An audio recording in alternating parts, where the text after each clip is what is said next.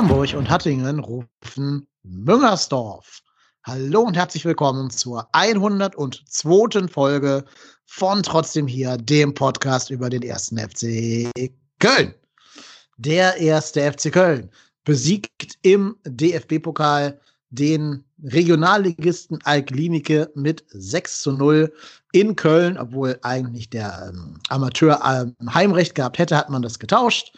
Und so fand dieses Spiel eben in Köln im Müngersdorfer Stadion noch weitestgehend ohne Zuschauer statt. Aber ohne Zuschauer wollen wir es heute nicht besprechen. Und ich habe mir eingeladen äh, als Trainingskiebitz und Meckerrentner vom Geisbockheim den Marco. Moin Marco, grüß dich. Den Meckerrentner? also noch nicht, aber in 30 Jahren. ja, ja, Meckerrentner. Ja, ich werde so jemand mit, mit so, so Kissen ja. im, im Fenster und so. Ja, Podcast ist doch quasi das, die Übung dafür. Ja, das, das, kann, das, kann, das, stimmt, das stimmt natürlich, ja. Genau. Ja, und dann weiß ich nicht, ob er auch vorhat, Bäckerrentner zu werden, aber trotzdem ist er heute hier und bespricht mit uns das Spiel gegen Altklinike. Unser Hörer, der Tobi, ist am Start. Moin, Tobi. Hallo zusammen. Grüße euch ihr zwei. Vielen Dank Hi. für die Einladung. Gerne, gerne. Ich werde auf jeden Fall ein Meckerrentner. Sehr schön.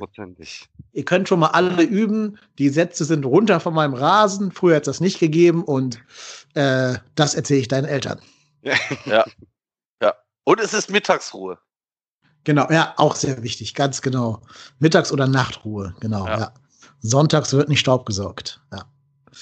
Ja, wir üben das schon mal. Habt ihr es gesehen auf Twitter mit dem, mit dem Typen, der einen Stern gegeben hat, weil die Parkplätze nicht der EU-Normbreite entsprochen haben? ja, genau. G guter Mann, ne? Hat immer seinen ja. Zollstock dabei. Ganz genau. Sowas, so jemand werden wir dann. Damit fangen wir heute auch schon direkt an, wenn wir jetzt jede einzelne Transferentscheidung des ersten FC Köln kritisieren werden. Und derer gibt es viele, zumindest viele Gerüchte. Aber bevor wir äh, starten, an alle Hörer noch einmal der große Appell. Es gibt Grund dazu, optimistisch zu sein. Denn es könnte noch viel schlimmer kommen. Wir könnten der HSV sein. Der HSV liegt Stand jetzt in der 93. Minute 3 zu 1 hinten. Und Toni Leisten hat gerade einen Elfmeter verursacht und jetzt äh, erhöht Dynamo Dresden wahrscheinlich gleich auf 4 zu 1 in der ersten Pokalrunde. Ja, Terodde lange auf der Bank, 70 Minuten, Leistner an zweieinhalb Gegentoren beteiligt. Ah, aber ja, wir haben immerhin noch nicht Ja, ja, immerhin.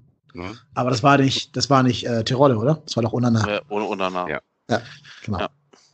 Naja, aber jetzt 4-1 und damit könnten wir es vielleicht glücklich schätzen, dass wir trotz aller Unwägbarkeiten und aller äh, Imponderabilien der Hinvorbereitung es geschafft haben, unseren Pokalauftritt doch unterm Strich recht souverän zu bestreiten. Ähm, natürlich muss man sagen, wir hatten auch ein bisschen Spielglück gegen Altklinike. Ne? Also, wenn ihr dran denkt, wir hatten die ersten 34 Minuten keine Torchance aus dem Spiel heraus. Dann kam dieser Kopfball von Hector gegen den Pfosten. Ja, und der Elfmeter, hm, ob man den geben muss, weiß ich nicht. Kann man vielleicht geben, 60, 40 vielleicht, muss aber auch nicht zwingend. Ja, also ja, ich, ich finde, Altklinik hat das am Anfang gar nicht verkehrt gemacht. Die haben uns halt echt ordentlich gepresst. Und du hast einfach gemerkt, dass die halt, ich sag jetzt mal in der Vorbereitung wahrscheinlich drei, vier, fünf Wochen weiter sind. Ich meine, die haben ja, glaube ich, auch schon drei, drei Spiel, drei Punktspiele gemacht genau, oder zwei, drei, zwei oder drei Punktspiele in der Regionalliga schon gemacht. Ähm, dementsprechend ähm, hat man das durchaus gesehen, dass die schon ein bisschen weiter sind.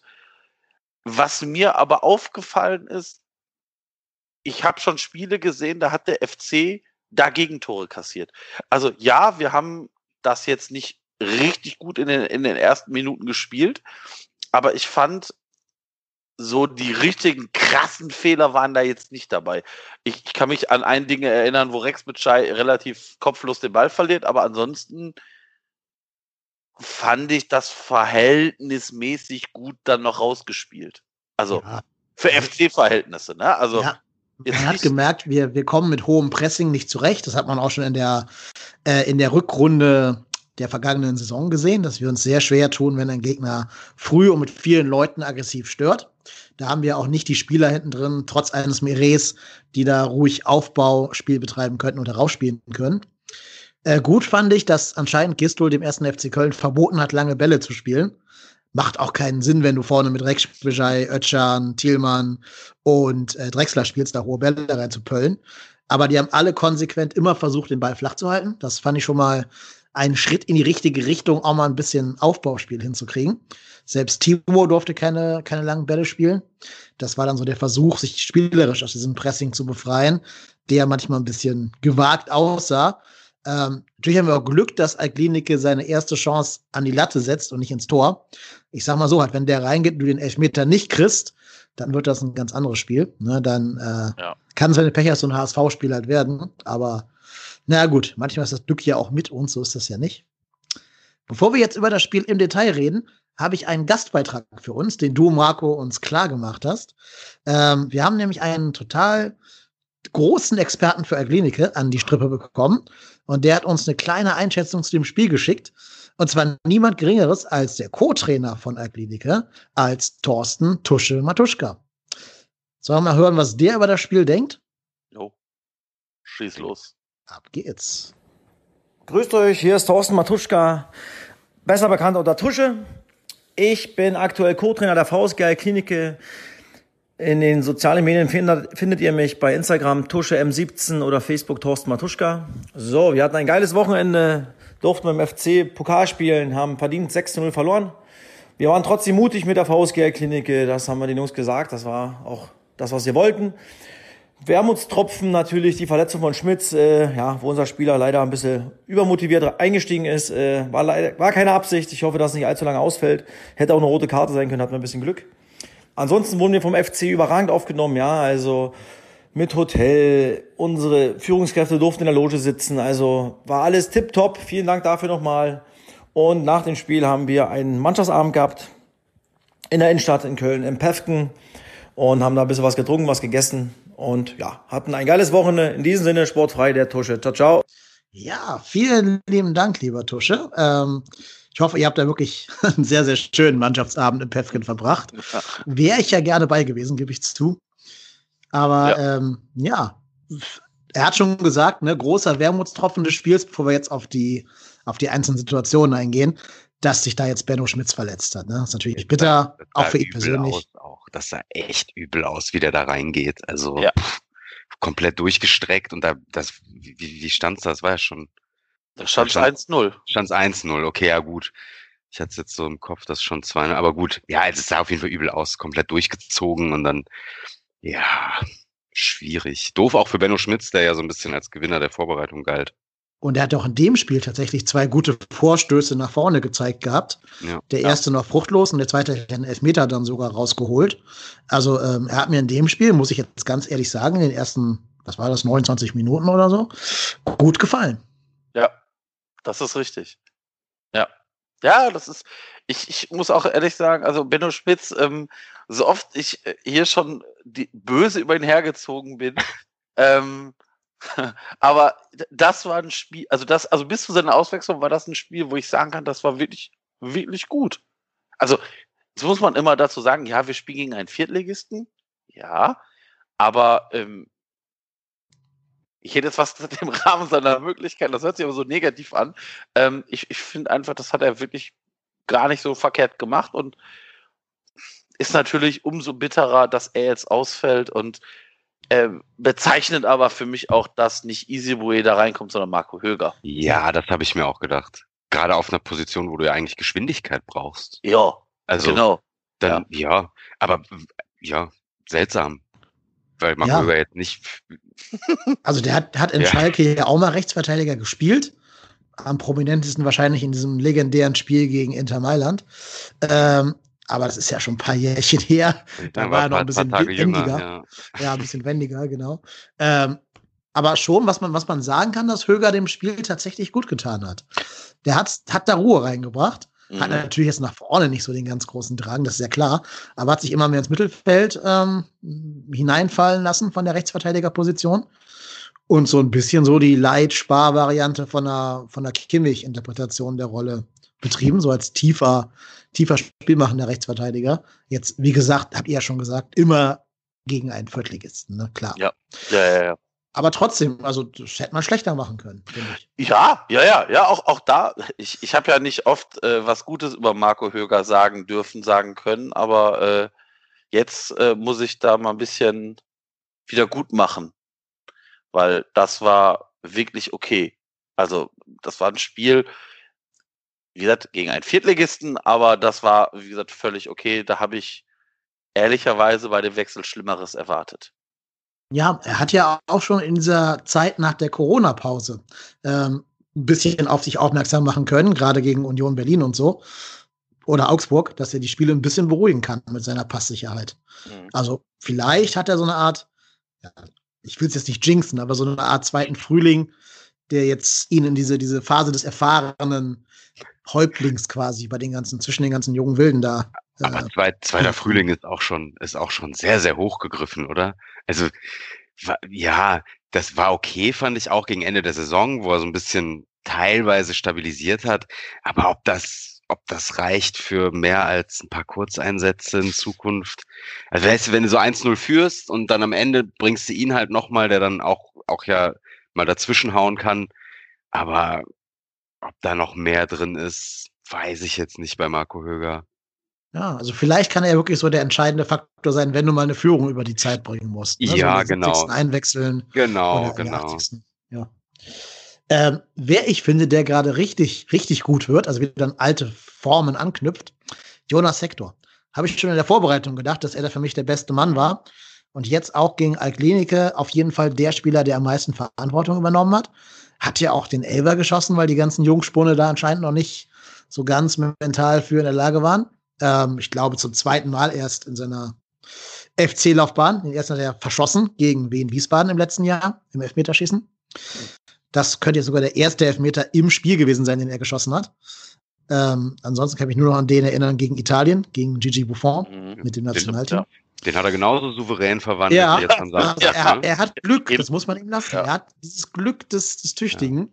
Ja. Aber Sowohl ist es noch Glück, wenn er durch die Hosenträger. Ja, also jetzt der war zumindest fest geschossen, ne? Wenn er oh. den lockerer schießt, dann geht der auch nicht rein. Aber also der war ja, also ich, ich sag mal, der war jetzt schon wirklich, also der war ja noch nicht mal mittig, sondern der war ja, ich sag mal, mittig in die Richtung, wo der Torhüter hinspringt. Also ich sag jetzt mal, wenn der, wenn der komplett mittig ist, bin ich bei dir und der ist satt geschossen und der Torhüter entscheidet sich für eine Ecke, ist der zu 90 Prozent drin, es sei denn, der Torhüter kriegt da irgendwo so das Bein hochgerissen. Aber das war ja. Puh, ja, würde ich auch sagen. Also ein Bundesliga-Torwart hält den. Ja, glaube ich Würde ich sagen. Ja. Also, äh, versteht mich jetzt nicht falsch. Ich wollte jetzt nicht diesen Elfmeter loben. Ich wollte Nein. sagen, wenn er schon schlecht schießt, dann zumindest fest und schlecht. Ja, und okay. nicht schwach ja, und schlecht. Ja, das stimmt, ja. Das stimmt. Ja, aber also, also in der ersten Liga gibt es, glaube ich, ein paar Torhüter, die den relativ entspannt halten dann. Ja. Kann ja, ich selbst, mir vorstellen. Selbst der Erglinik hat ja echt Pech gehabt, ne? Ja, also, eben, eben, genau. Der war auch leider nicht so gut. Also bei allem Respekt von dem Viertligisten, aber der Torwart hat uns schon zwei von diesen vier Toren dann schon geschenkt, würde ich mal sagen. Ähm, ja, das kommt auch zu dem Thema Spielglück hinzu, aber gut, wir haben es auch ausgenutzt. Wir mussten ja erstmal die Tore machen. Ja, und da hat mir, wie gesagt, Hector, der hat ja auch wunderbar diesen Pass gespielt vor dem, ich glaube, das war das 3-0 oder 4-0, das von Rex Bejai wo er den Ball abfängt von dem Kliniker, der ihm in den, in den Lauf köpft. Und, äh, und Volley, dann Volley reinspielt. Ne? Genau, das, das war das 4-0. Ja. Genau, den musste erstmal so spielen.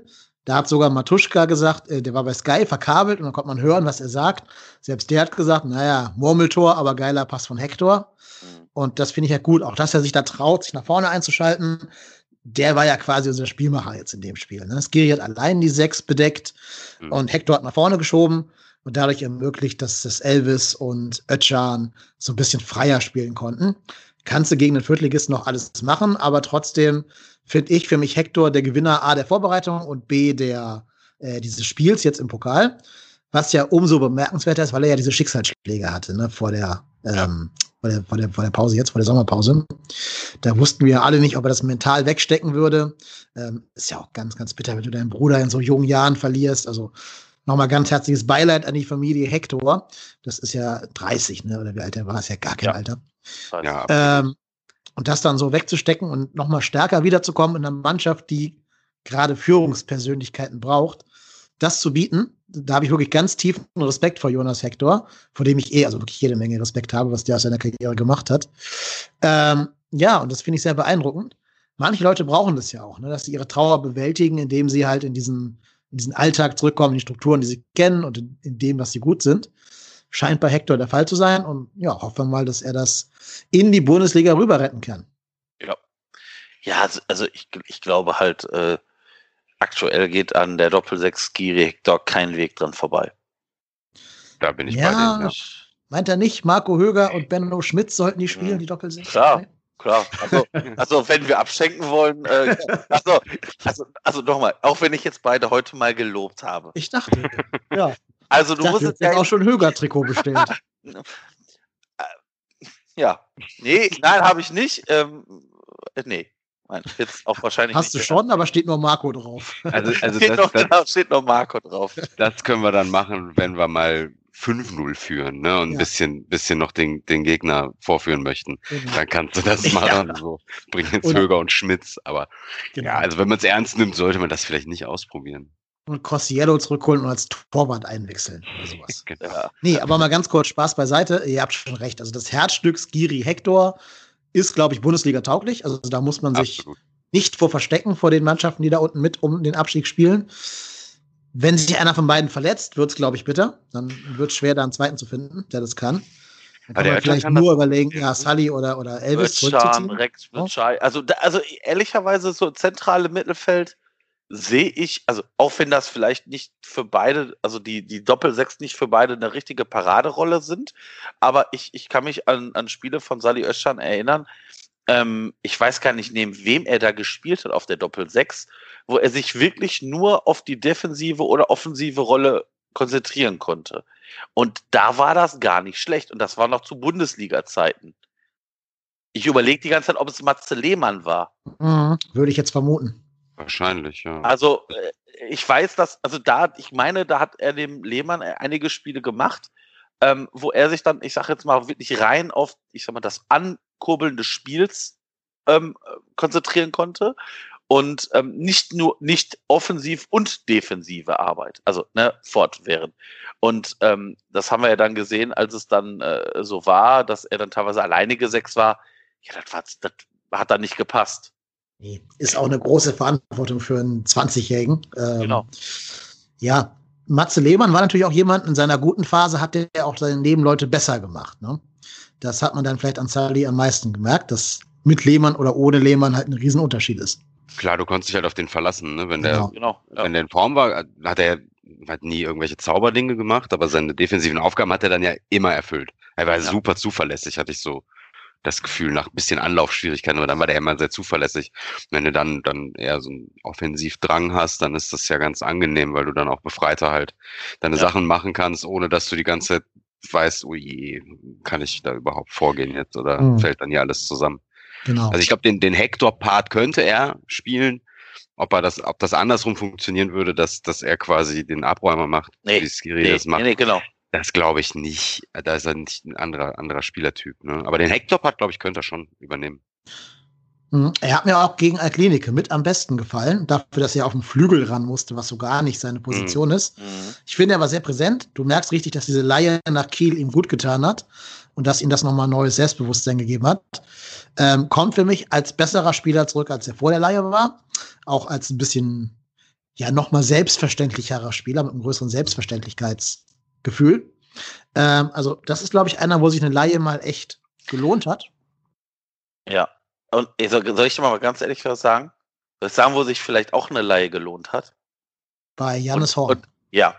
Mhm. Also ich muss ganz ehrlich sagen, also auch da, es, es, gibt, es gibt Spieler, über die habe ich ganz viel Häme abgelassen. Jannis Horn gehört dazu.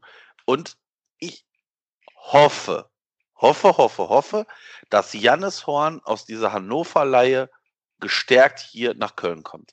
Vielleicht ist jetzt auch dieses, der hat diese hohe Ablöse gehabt, das war das neue heiße Ding. Vielleicht ist der jetzt auch ich, selber so ein bisschen geerdet, weil ich hatte auch so das Gefühl, er hat selber so getan, als ob er der neue heiße Scheiß wäre. Ähm, und vielleicht, vielleicht, vielleicht, vielleicht, das weiß ich nicht, ähm, kann er da, ich sag mal, Noah Katterbach herausfordern, weil ähm, ich glaube halt, das ist halt ungemein wichtig, dass du auf einer Position im Idealfall zwei Spieler hast, die jetzt nicht, ich sag mal, nicht äh, sich unterscheiden, sondern einfach sich so ein bisschen betteln. Weil wenn Noah Katter, also Noah Katterbach hatte letztes Jahr auch einige Spiele, wo er einfach verletzt ausgefallen ist. Und dann brauchst du einfach da jemanden auf der, auf der Position, jemanden, den du bedenkenlos, was heißt in Anführungsstrichen bedenkenlos einwechseln kannst. Wo du sagst, okay, das ist jetzt nicht, vielleicht nicht Noah Katterbach, aber da müsst du jetzt nicht den, den Stahlhelm rausholen. Mhm. Hm. Ja, was ich jetzt heute im äh, Forum des Rasenfunks überlegt habe, mit einem anderen User zusammen, es sieht ja so aus, als würden wir einen der kopfballstärksten Stürmer der Bundesliga demnächst verpflichten, mhm. ne, in Sebastian Andersson. Und solange Jakobs verletzt ist, brauchst du jemanden, der links auch mal ein bisschen flanken kann. Und da kann ich mir sogar vorstellen, dass du in einem 4-4-2 oder 4-2-3-1 äh, Janis Horn eine Station nach vorne ziehst. Katterbach dahinter und dann Janis eben mit Schnelligkeit flanken lässt, weil ich sehe sonst keinen, der es auf links kann bei uns. Naja, also da werden wir ja nachher, wenn wir auf unsere möglichen Transfers kommen, äh, ja drauf kommen.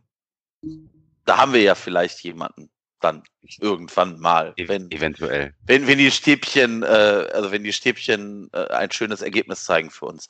Ähm, ja, Glaube ich aber. Also ich will jetzt nicht vorgreifen, du hast recht, aber das wird finanziell schwer. Aber der spielt auch auf der anderen Seite sowieso, oder?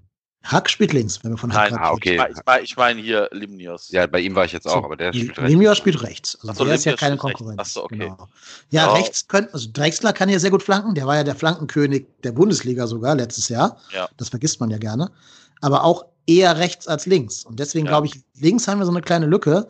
Du kannst in der Bundesliga da eher nicht äh, Sadi Özcan hinstellen. Und da könnte vielleicht dann für Janis Horn sich eine Lücke auftun, in die er stoßen kann. Und du hast damit Katterbach nicht auf die Bank gesetzt, was ja auch richtig ist. Aber also da, da, also da, ja, kann, kann man natürlich machen, ja, ist natürlich eine Option mehr. Ich sage einfach mal, je variabler du nachher den Kader gestalten kannst, desto einfacher ist es natürlich auch. Wenn, ja. wenn das eine Option ist, dann wird man die irgendwann vielleicht auch sehen. Ähm, alternativ, ich weiß nicht, ob Thielmann auf links spielen kann. Das glaube ich schon, aber wir haben ja gesehen, auch im Pokal, Thielmann braucht halt noch Zeit. Ne? Ja, aber. aber der muss da als Stoßstürmer ran. Aber ne? als Stoßstürmer auch, ist das natürlich auch eine undankbare Rolle. Ich ja. sage jetzt mal vorsichtig, ich weiß jetzt nicht, wie groß Jan Thielmann ist. Ich gucke es jetzt nach. 1,78, 72 Kilo. Ja, der ist, ist ja auch nicht seine Position, ne? Das nee. ist eine reine Verlegenheitslösung, bis dann jetzt, bis dann jetzt ein Ersatz für Cordoba da ist und dann wird da ganz schnell, hoffe ich mal, also das sollte nicht die Bundesliga-Lösung sein. Nein, Weil, nein, nein. Also gegen, gegen, gegen so Bundesliga-Innenverteidiger, die, die pusten den einmal an, dann genau. da sieht er gar keinen Stich, überhaupt nein, nicht. Also, wenn du ihn spielen lässt, dann musst du ihn wirklich in der falschen neuen Rolle spielen lassen. Genau. Vielleicht auch neben einem Andersen, dass der eine den Rambock gibt und der andere einfach Kann in die Lücken sein, stößt, ja. die, er, die er reißt. Kann mir auch gut vorstellen, aber als alleiniger Stürmer in dieser Cordoba-Funktion, ja, hat man dem Jungen, glaube ich, auch keinen Gefallen getan. Ich habe zwischendurch schon gedacht, dass das Sully äh, vorne stürmen würde, als ich die Aufstellung gesehen habe. Das hat der ja in der, in der Jugend gespielt, Stürmer. Und der hat ja doch einen etwas anderen Körperbau, sage ich jetzt mal. Aber nee, Thielmann musste schon vorne da die, äh, die Position halten. Ja, undankbar für ihn, genau. Ich glaube auch, dass er da, wenn er auf diesen Halbpositionen seine Chance suchen wird. Ja. Absolut. Ich meine, der, der wird das machen jetzt, klar. Du beschwerst dich ja als junger Spieler normalerweise nicht. Du bist ja froh, wenn du spielst äh, auf, auf Profiniveau und aber der wird das, glaube ich, auch schon selber wissen, dass das nicht, nicht seine, seine Hauptaufgabe sein wird und genau. sein kann. Genau. Wen man noch positiv erwähnen kann, ist Rex Bejai, zwei Tore, ja. ähm, beide sehr kompromisslos rausgeschossen, würde ich mal sagen. Chance jeweils gesehen und genutzt. Äh, ich finde auch gut, dass er da nicht groß gejubelt hat, sondern einfach gesagt hat, ja, ich habe jetzt hier gegen den Viertligisten das 4-0 geschossen. Ne, komm, weiter, weiter geht's. Ähm, fand ich sympathisch, dass er da nicht diesen, diesen riesen Affentanz gemacht hat. Ja, ähm, wird auch jemand sein, glaube ich, auf den jetzt immer mehr Verantwortung zukommt. Gerade wenn man ihn auf der Zehnerposition einplant, wenn wir da keinen mehr holen sollten, aber da kommen wir ja noch zu, ähm, dann wird auf ihn da sehr viel Verantwortung zukommen, wenn er irgendwie versuchen muss, diese Ut-Rolle im Verbund mit den anderen gemeinsam zu äh, bekleiden. Aber ja, auch da könnte es ja sein, dass noch ein Spieler von der Hertha zu uns kommt. Wo, wobei ich ihn eigentlich gern da sehen würde auf der Position. Du als Elvis. Ja, also ich Ja. würde Elvis Mhm. da tatsächlich gerne spielen sehen, weil ich finde, also die, er musste ja das erste Mal, ja gut, da hat er mehr noch auf der Sechs gespielt, war ja gegen Hertha letzte Saison, wo sich Hector beim Aufwärmen verletzt hat. Ja. Und da fand ich ihn schon tatsächlich richtig stark. Klar, an dem Tag gegen eine komplett desolate Hertha, die ein einziges Debakel waren, aber er hat das trotzdem gut gemacht. Er hatte, hatte ganz viele äh, äh, Szenen drin, wo er einfach ein super Auge hat, wo er genau die Räume erkennt, wo er genau sieht, okay, wer, da muss der Ball hin. Äh, gute Ideen gehabt, fand ich. Also ich glaube, der, ja, der könnte das schon, könnte das schon machen, tatsächlich, könnte das schon spielen. Ja, Mit, mit einem, mit einem anständigen Stoßstürmer noch davor. Warum nicht? Also, ja, also vielleicht nicht 34 Spiele lang, aber als Nee. Alternative auf jeden Fall. Ja. ja, eben. Und wie gesagt, auch Sully kann das ja spielen. Das haben wir ja gerade Ja. schon besprochen. Ja. Ähm, das ist ja schon mal ganz gut, wenn du da zwei, drei Spieler hast, die sich abwechseln könnten. Drexler kann das wohl auch, gehe ich mal von aus. Jetzt vielleicht Lemios auf rechts und Drexler dann in der Mitte. Ähm, also da kannst du schon was bauen, so ist das ja nicht. Ja. Ja, jetzt haben wir schon so ein paar Namen hier immer mal in den Raum geworfen. Wollen wir mal über die ganzen Transfergerüchte ganz chronologisch reden? Ja. Unsere letzte Folge ist ja schon wieder zwei Wochen alt. Und damals hatten wir noch einen Einspieler von Schwarz und Blau, dem Podcast äh, zum, äh, zum, zum SC Paderborn. Und da haben wir ja schon quasi als fix gemeldet hier im Podcast den Transfer von Streli Mamba. Und ich fürchte, damit haben wir ihn so ein bisschen gejinxt, diesen Transfer. Äh, Ja. Sorry, tut mir leid, lieber, lieber Streli. Ich hoffe, du warst vorher nicht, nicht fit und bist dann verletzt worden wegen uns. Aber er hat es nicht geschafft, den Medizincheck zu bestehen. So, und da hat natürlich jetzt wieder jede Menge Häme über den ersten FC Köln ausgebreitet. Aber wie seht ihr denn diese Gesamtpersonalie und den ganzen Ablauf Streli Mamba? Also ich finde, Häme ist da gar nicht angebracht, weil Häme wäre angebracht, wenn wir ihn trotzdem verpflichtet hätten. Ne, obwohl der Medizincheck ergibt, naja, sein Knie ist doch nicht ganz so stabil. Und dann kommt einen halben Tag später die Push von der FC-App, die sagt, Mamba fehlt dem FC in der Hinrunde. Dann wäre Häme angebracht. Ich finde so, es ist ja eigentlich ein ganz normaler Vorgang. Ne? Also der, der kommt, man ist sich einig und dann sagt die Mediapark-Klinik, boah, nee, geht nicht. Und dann ist es ja nur professionell zu sagen, dann können wir ihn nicht verpflichten. Zumal nicht zu dem Geld, was man ja eigentlich auch gar nicht hat. Ich finde, ja, passiert halt, meine Güte. Passt so ein bisschen ins Bild natürlich dieses Sommers, aber fand ich jetzt nicht so schlimm, ehrlich gesagt. Ja, also also ich ich habe ähm, ich habe auch so gedacht so ich bin ja froh, dass dass der dass der Medizincheck es offengelegt hätte oder offengelegt hat. Es wäre ein typischer 1. FC Köln gewesen. Streli Mamba macht so den Medizincheck, du sagst so, ja, es sieht nicht ganz so gut aus, aber das kriegen wir hin. Dann verletzt sich Keins im, im letzten Vorbereitungsspiel. Streli Mamba kommt und spielt und verletzt sich jetzt im Spiel gegen Altklinike so schwer, dass er die ganze Saison ausfällt. Das wäre der erste FC Köln eigentlich gewesen. Genau, klassisch. Das- klassisch. klassischer, klassischer erster Ja. FC Köln-Move, ne? Also so, erstes Spiel, 17. Minute, raus und du hörst nur so, wie der in den Katakomben nur rumschreit. Und dann, merkst du schon so, hm, Ui. oh je. Ich meine, ähm, ist, ich sag mal so, für den Spieler Strelimamba tut es mir natürlich wahnsinnig leid. Ähm, du, du sorgst dafür, dass du von deinem, von deinem Verein weg kannst. Und ich sag jetzt mal auch mit ein bisschen Nebengeräuschen in Paderborn. Also die, ne, das ist da ja nicht so gut angekommen. Ja, der hat es auch sehr offensiv kommuniziert. Genau, er hat, ne? er hat selber sehr offen kommuniziert, ich will hier weg, ich will hier weg.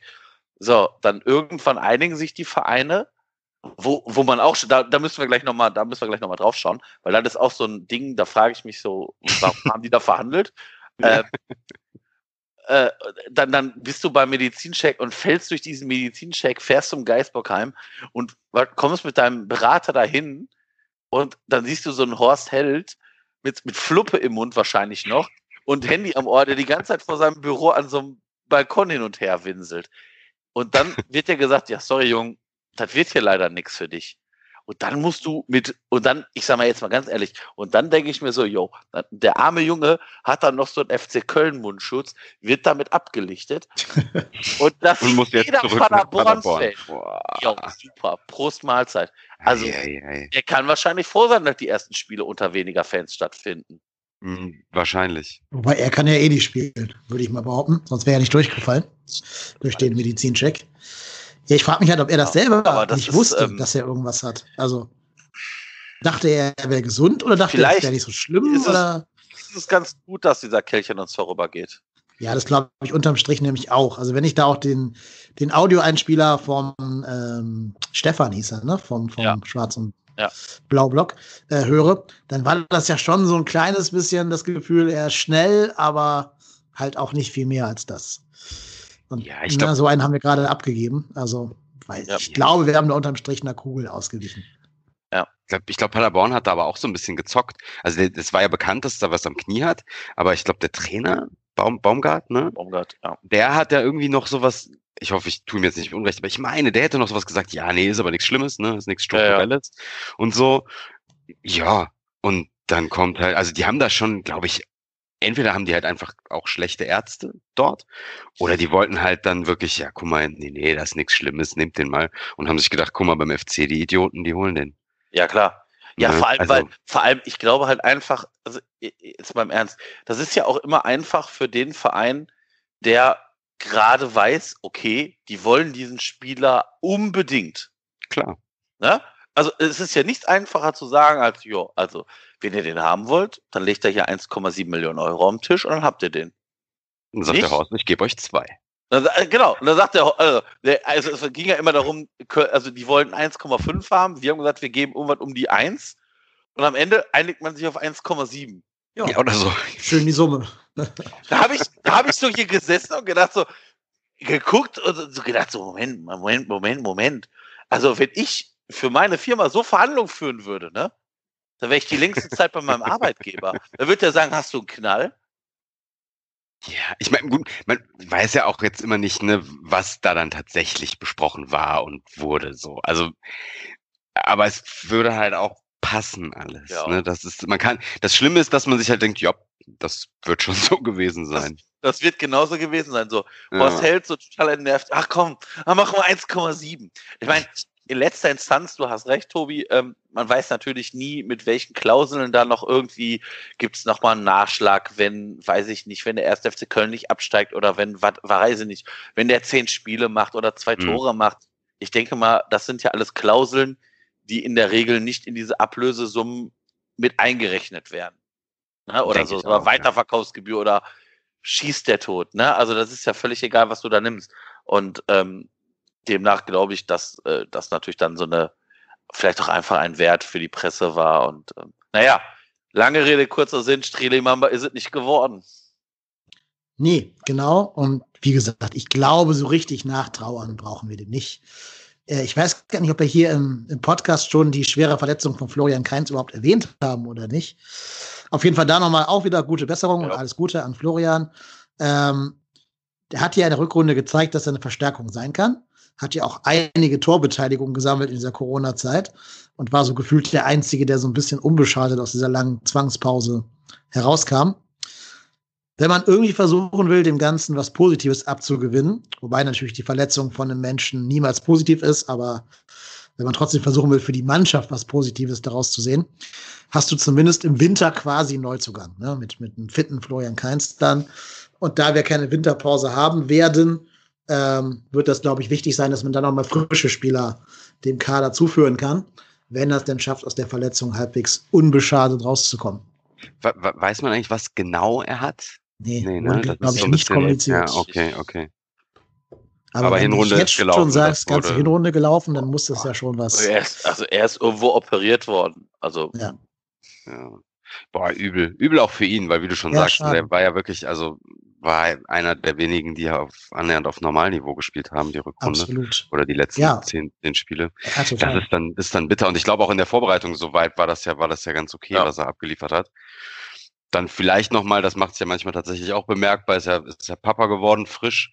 Das dann gibt's ja auch immer mal den einen oder anderen Spieler, der dann nochmal so einen Push bekommt irgendwie. Ja, schade, hätte man, äh, glaube ich, durchaus mitarbeiten können. Aber ist ja jetzt nicht so. Können wir nichts machen. Gute Besserung. Immer, immerhin ist das erste halbe Jahr bei seinem Kind, ist ja auch Ja, für ihn auch schön. El Elternzeit, ne? Genau. Ja, ja. Ja. Ähm, ja, ist natürlich für uns als FC Köln sehr bitter, weil dadurch bricht dir deine komplette, dein komplettes Quartett in der Offensive weg. Ne? Also Iso Jakobs auch verletzt. Ich habe gehört, einmal im Aufwärmtraining gegen Aglinike und einmal habe ich gehört im Rahmen des Länderspiels U21. Ich weiß also nicht ganz genau, wo die Verletzung jetzt wirklich zustande kam. Aber er ist verletzt und wird bis Oktober wahrscheinlich fehlen. Ähm, Uth ist jetzt zurück nach Schalke, wie ihr wisst. Ja, wie gesagt, keins verletzt. Und vorne sieht es ja so aus, als wenn uns äh, John Cordoba verlassen würde. Aber da kommen wir gleich drauf, denn chronologisch gesehen kam erst eine andere Nachricht. Und die kam jetzt so ein bisschen wie Kai aus der Kiste. Also da hat man echt mal sehr wenig vorher drüber gehört. Da war nichts in der Bild exklusiv oder sonst wie. Und zwar der, äh, der Grieche Limnios soll verpflichtet werden von PAOK Athen. Sal Saloniki, Saloniki. Saloniki, Saloniki. genau. Ja, Entschuldigung. Ich war verwirrt. Ähm, genau, von, von Saloniki. Den kannte ich jetzt zugegebenermaßen nicht, war mir ein unbekannter Spieler. Wir haben aber auf Twitter einen User gefragt, der sich da im griechischen Fußball sehr, sehr gut auskennt. Und ich kann jetzt nur verlieren, wenn ich seinen Namen ausspreche. äh, Viel Spaß. Georgios Papazoglou. Ich hoffe, dass das so halbwegs stimmt. Hörte sich für mich richtig an. Ja, ihr könnt ihm gerne alle auf Twitter folgen, at geopapas mit Doppel-P, also P-A-P-P-A-S, at geopapas, folgt ihm gerne. Und der hat uns folgende Einschätzung zu Limios zum Besten gegeben. Ähm, also er ist technisch stark, er ist schnell, hat aber Abschluss, Abschlussdefizite. Heißt also jemand, der das Tor sehr selten trifft. Muss aber charakterlich wohl sehr in Ordnung sein, fällt wenig negativ auf. Und was bei ihm wichtig zu erwähnen äh, sein muss, ist, dass er alle U-Nationalmannschaften Griechenlands durchlaufen hat. Das heißt, er hat eine gute Ausbildung genossen, was nicht bei jedem Griechen der Fall ist, sagt uns der Georgios. Äh, insofern hat er in jungen Jahren schon viel gelernt und könnte jemand sein, der da auf der rechten Offensivseite für Gefahr sorgt. Hat auch eine gute äh, Vorbereitungsstatistik, aber wie wir schon gehört haben, eine eher schwache Torausbeute-Statistik. Hört sich, also bis du gesagt hast, charakterlich einwandfrei, hat sich ein bisschen nach Leo Bittencourt angehört, fand ich. Ja, ja, auch, auch der So, galt ne? ja mal zwischendurch als charakterlich einwandfrei. Stimmt, ja, gut. Aber, also so, ne, äh, dribbelstark und giftig und so schnell, aber vom Tor mit Schwächen, hört sich ja so ein bisschen nach, nach ihm an. Mhm, absolut. Vor allen Dingen hatte ich auch noch gelesen in einer anderen Einschätzung, irgendwo, ich weiß nicht mehr wo, dass er auch Probleme hat, die richtige Entscheidung zu finden. Also in Drucksituationen irgendwas zu machen, was das Spiel voranbringt. Mhm. Und das klingt dann in der Tat schon nach Bittencourt in a nutshell. Ja, ich glaube, das war das, was äh, Michael, äh, hier, heißt der Michael Skibbe? Doch, Michael Skibbe gesagt ja, hat, ne? stimmt, stimmt, stimmt. ähm, ja. der ihn ja irgendwie auch aus der Nationalmannschaft Griechenlands kennt. Ähm, ja, also äh, ehrlicherweise ähm, ist das ein, also kann ich den Spieler natürlich auch gar nicht, also ich, ich sage mal jetzt vorsichtig gesagt, ich äh, kenne nicht einen einzigen Spieler aus der griechischen Liga. Ähm, dementsprechend ist das natürlich äh, verhältnismäßig einfach zu sagen, ich kenne die Spieler nicht. Ähm, aber also ich, ich gehe einfach mal stark davon aus, dass uns der Spieler eventuell sehr weiterhelfen wird, weil das ist ein, das ist einfach ein Spieler, den wir nicht haben. Also äh, sagt mir bitte, welchen Spieler wir haben jetzt aktuell im Kader, der eine gescheite Flanke bringen kann und schnell ist. ja, kannst du höchstens Drexler als Flankenmensch anführen. Ja, aber ist. Drexler jetzt ein schneller Nö, Dribbelstark? nö, nö. Ich sage ja nur als Flankenmensch. Genau, Nicht ja, ja, genau. wie e- eben besprochen, eventuell Janis Horn, wenn wir Glück haben. Aber Oh, das ja. ist ja nicht, nicht sein Kerngeschäft. Ja, und, und was man noch sagen muss, der Limnios ist äh, 22, ne? Also Ja. Das ist jetzt nicht der Spieler, der irgendwie mit 29 hier hinkommt. Ähm, und also ist jetzt, ich sag mal, auch gerade mal 22 geworden am 27.05. Ähm, also Das, das denke ich mir halt auch. Da ist in der Regel ja dann noch eine Entwicklung möglich. Ja. Und dann kann man nur hoffen, dass er die dann bei uns auch positiv gestalten kann. Wenn er dann endlich da ist. Ja, da sagst du was. Denn er will zu uns, wir wollen ihn. Die Clubs haben sich geeinigt. Aber wir wären halt nicht der erste FC Köln, wenn er nicht trotzdem noch nicht da wäre. Na gut, da kann jetzt keiner was für. Aber leider ist der junge Mann positiv auf Corona getestet worden. Mehrfach. Also er hat immer noch Mhm. keinen negativen Test. Stand jetzt. Stand Montagabend. Er hat wohl auch leichte Symptome, also ein bisschen Husten soll er wohl haben, hat man gehört. Äh, heißt also, da scheint was dran zu sein und kein False Positive, sondern ne, so oft getestet, immer positiv, also wird es wohl eine echte Infektion sein. Heißt aber auch, er hat keine Ausreise, keine Ausreiseerlaubnis. Er muss in der Quarantäne ausharren, bis ein negativer Test oder sogar zwei vorliegen. Einer, einer. Griech, also ich habe jetzt nochmal, ich habe mich äh, äh, im, im Vorhinein zur Sendung natürlich nochmal ein bisschen mit dem griechischen Gesundheitsamt, äh, Gesundheitswesen näher beschäftigt. Hast du Ähm, aber angerufen? Na, genau, habe ich angerufen und gesagt, hallo hier, äh, trotzdem hier Podcast, ich brauche doch mal, äh, habe mich durch diverse Seiten durchgelesen, nichts verstanden. Äh, Hellas! kann die, kann die Schriftzeichen, die Schriftzeichen nicht deuten. Ähm, nein, also äh, das griechische Gesundheitswesen sagt halt klipp und klar, nicht wie bei uns, äh, wenn du einen positiven Test hast, musst du in Quarantäne, sondern um halt weiter, also ausreisen zu dürfen oder am gesellschaftlichen Leben teilzunehmen, musst du einen, einen ähm, negativen Test vorweisen. Und den hat er jetzt nicht, noch nicht ähm, wird, glaube ich, im Tages- oder Zweitagesrhythmus getestet. Und ähm, wie man ja vom FC so hört, sobald dieser Test ähm, dementsprechend ist, ähm, kann er, wird er nach Köln kommen, wird hier den, den Medizi Medizincheck äh, machen und dann toi toi toi, lass uns die Daumen drücken, dass es, dass er nicht einen Strelimamba macht. ähm, weil das wäre natürlich, das wäre natürlich die, so die Kirsche auf der, auf der Torte, ne? Also Der das kommt und die ja, finden irgendwas im Knie, oder was du? genau. Ja, hervorragend, ja. Das, Das, wäre äh, ganz hervorragend. äh, Ich meine, da, da, da lohnt halt sich jetzt. Sorry. Ich glaube es halt ehrlicherweise nicht, weil ich sage jetzt mal vorsichtig, der hat ja jetzt auch gerade ganz frisch noch mit der griechischen Nationalmannschaft gespielt und hatte da jetzt keine Beschwerden, nicht wie bei Mamba, dass man da schon wusste, okay, da ist eventuell was, aber äh, wie gesagt, Teufel ist ein Eichhörnchen. Mhm. Ja, Ja, ich wir sag mal, de- müssen. de- deswegen haben sie ja auch die, die Transferfrist verlängert, genau wegen solchen Geschichten, denke ich mal. Oder? Weil, wenn, ne, wenn du jetzt noch Zeitdruck hättest und sagen kannst, ja, der muss aber nächste Woche spätestens hier sein, dann das, das wäre halt auch doof. Aber das sind ja jetzt genauso Sachen, wo dann, wo dann eben, also das erfordert halt die Zeit jetzt einfach. Das ist, liegt in der Natur der Sache, dass, dass wir immer noch in der Pandemie sind und dann passieren solche Sachen. Ne? Es ist halt, wie gesagt, was, wo man sagt, boah, es passt halt ah, so gut zum FC wieder. Ne? Du hast endlich einen Spieler gefunden, der will kommen, du bist dir einig und der hat dann Corona. Aber auch da, ne, da ist halt so momentan. Wisst ihr, was richtig FC wäre? Wenn jetzt durch unsere Transferbemühungen so ein Verein wie, sagen wir mal, Hertha BSC sagt, oh, der Limios, das ist aber ein interessanter Spieler. Komm, ich scheiß dich zu mit meinem Geld, du kommst zu uns. Und dann geht der von der Quarantäne direkt nach Berlin statt nach Köln, unterschreibt da einen Fünfjahresvertrag und wird der Starspieler der Bundesliga. Ja, das wär Das wäre FC Köln in a nutshell. Oh, ja, ja, wäre, wäre, wäre, ich weiß gar nicht, ob das so einfach möglich ist.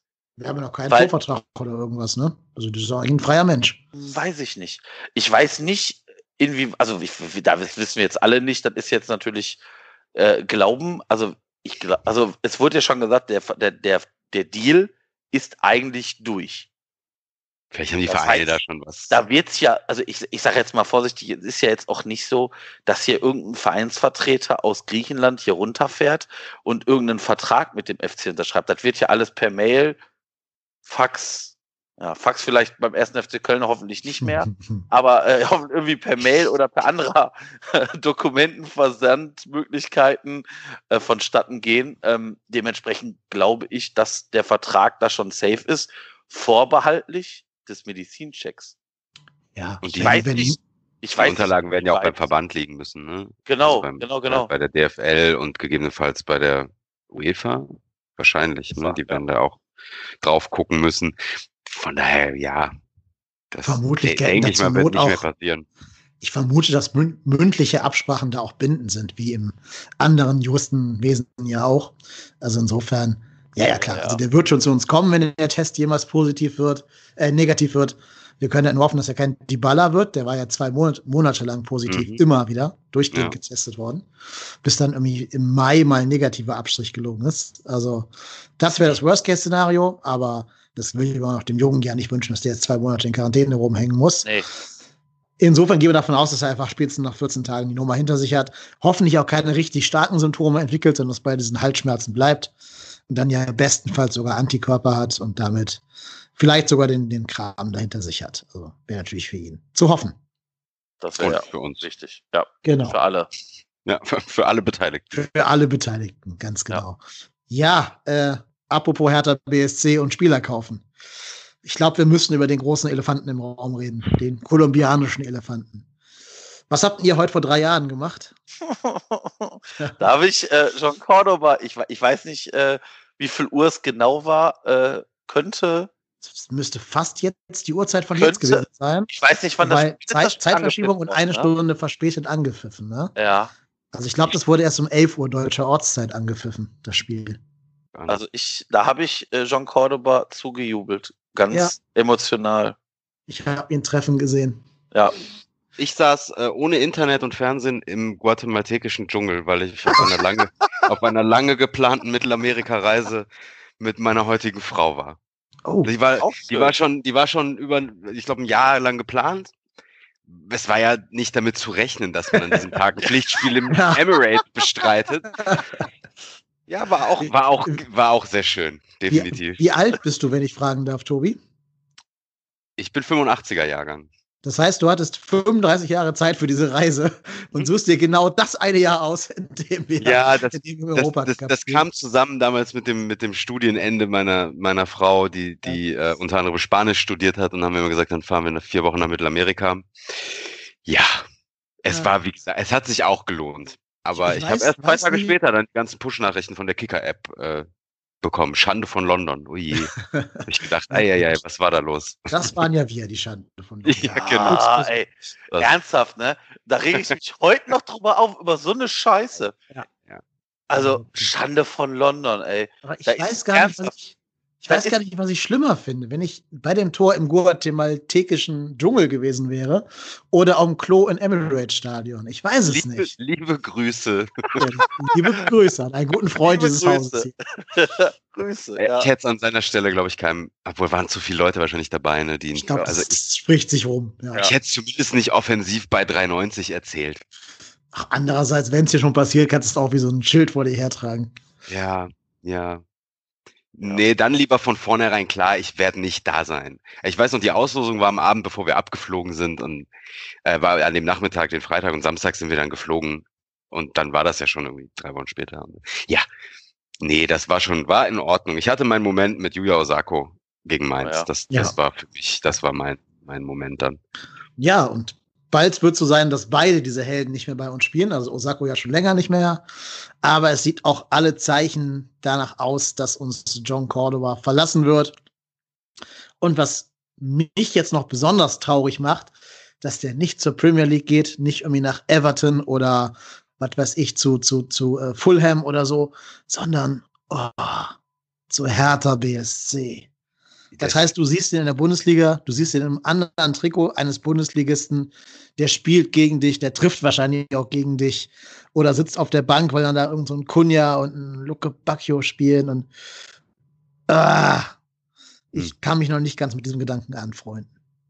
Ja, ja, ich, also meine erste Reaktion war auch, ach du Scheiße, aber auch nur, weil einfach ich mir gedacht habe, okay, wir haben halt noch keinen Stürmer ne, weil Modest dauert wahrscheinlich noch ein bisschen und aber ich fand es dann gar nicht so schlimm, um ganz ehrlich zu sein. Also ich weiß auch noch nicht, ob der da direkt funktioniert. Erstens, wenn er da nur eine halbwegs ähnliche Anlaufzeit gebraucht hat, wie er in Köln gebraucht hat, weiß ich nicht, ob das nicht am Ende ein guter Deal sein kann für den ersten FC Köln. Je nachdem, ja. was man wirklich dann auf dem Konto hat. Und ohne, völlig ohne ihm irgendwie zu nahe treten zu wollen, er hat, hat, eine, hat eine äh, sehr gute Saison gespielt, auch in der zweiten Liga wahnsinnig äh, stabil getroffen. Aber es hat halt auch lang gedauert, ne, bis er dann mal ins Rollen kam. Und Ja. ihn dann ein Jahr vor Vertragsende für, weiß ich nicht, gegebenenfalls, was, was war jetzt aktuellste Gerücht, 8 Millionen und Duda? Genau. Ja, der Kicker Ja. schreibt gerade sogar ganz aktuell 9 Millionen plus du da. Boah, Ja. ja, finde ich, dann, Dann ist da kein machen. Verlustgeschäft. Also finde ich, Nee, das nicht. Ähm, das ist ja auch der einzige Vorteil daran, dass Hertha jetzt die Fühler nach dem ausgestreckt hat. Das ist Ja. ja so gefühlt der einzige Verein, der jetzt trotz Corona Geld hat, ne? Und Ja, der man noch so ein du Millionchen rauskriegen kann. Genau, und da kannst du halt einfach, einfach mal das machen, was Mainz mit uns gemacht hat. Ne? Ihr, ihr wollt ihn, dann guckt doch Ja. mal, was der Wind habt aus. doch die Kohle. Ja, was hat er denn noch im Portemonnaie? Da schau doch Genau. mal. Also, ja, ich Online-Reaktionen gerade in, auf verschiedenen sozialen Plattformen, in sozialen Medien sind ja immer sehr, fallen ja immer sehr heftig aus bei sowas. Ich find's, ich find's absolut in Ordnung. Also klar wird's wehtun, wenn er dann zwei Tore gegen den 1. FC Köln schießt nächste Saison. Aber wenn das stimmt, diese Summen und so, dann musst du das ja auch eigentlich machen. Ja, ich meine, für ihn persönlich tut es mir ein bisschen leid, dass er nicht den nächsten Schritt der Karriere macht, sondern halt nach Hertha geht. Ich verstehe ihn auch nicht so ganz. Also außer, dass die vielleicht sehr viel Geld bezahlen, was ich jetzt nicht weiß. Ja, die werden schon ein paar Euro mehr bezahlen. Ja, das das schon, ist aber Sicherheit. Und der kommt halt aus einer anderen, der hat halt einen anderen Background, ne? ja, ja, klar. Das, ist, das da ist war ja damals bei Uja dieselbe Diskussion. Nö, Nur wegen Geld, nur wegen Geld. Nur die kommen halt aus, die Jungs kommen ja wirklich aus einem ganz anderen Background als wir Mitteleuropäer. Mhm. Und wenn die dann nochmal die Chance haben, halt wahrscheinlich verdient er da im Jahr, da sind 600.000, 700.000 Euro mehr sein. Das ist halt, ja, dann, dann machst du das, ne? Ja, du hast schon recht. Der wird auch wahrscheinlich seine halbe Familie und sein Dorf da in Kolumbien Ja, äh, mit, mit versorgen müssen. wahrscheinlich, das ja. so. Das ist ja wirklich so. Das meine ich jetzt gar nicht Genau. böse. Ja, ja, nee, Das ist ja einfach der Deal. Wenn einer von uns es schafft, ist für alle gesorgt. Genau, genau. Deswegen, klar, ich verstehe das alles. Ich hätte mir halt für ihn gewünscht, dass er zum Verein geht, wo er den nächsten Schritt wirklich machen kann. Also, Klar, oder wenigstens wirklich zu einem, spannenden, zu einem spannenden Verein. ja, genau. Ja, aber es genau. interessiert sich ja keiner für die Hertha. Ja, ja, wobei, wobei man aber auch sagen muss, ich glaube schon, dass die Hertha einen Schritt weiter als der FC Köln ist. Klar. Sein kann. Ne? Aber guck dir den Viert. Pokalauftritt von denen an. Ja, ja, ja, ja, natürlich. Aber, das war aber auch aber, ein Freakspiel, ne? aber, guck dir, aber Ja. guck dir jetzt mal wirklich den Kader von Hertha an und den Kader von uns. Also Hertha äh, ist im Normalfall aktuell ein Regal höher als wir. Ja, natürlich. Aber das ist so, wie wenn du sagst, guck dir den Kader vom HSV an. Die müssen Ja. locker aufsteigen.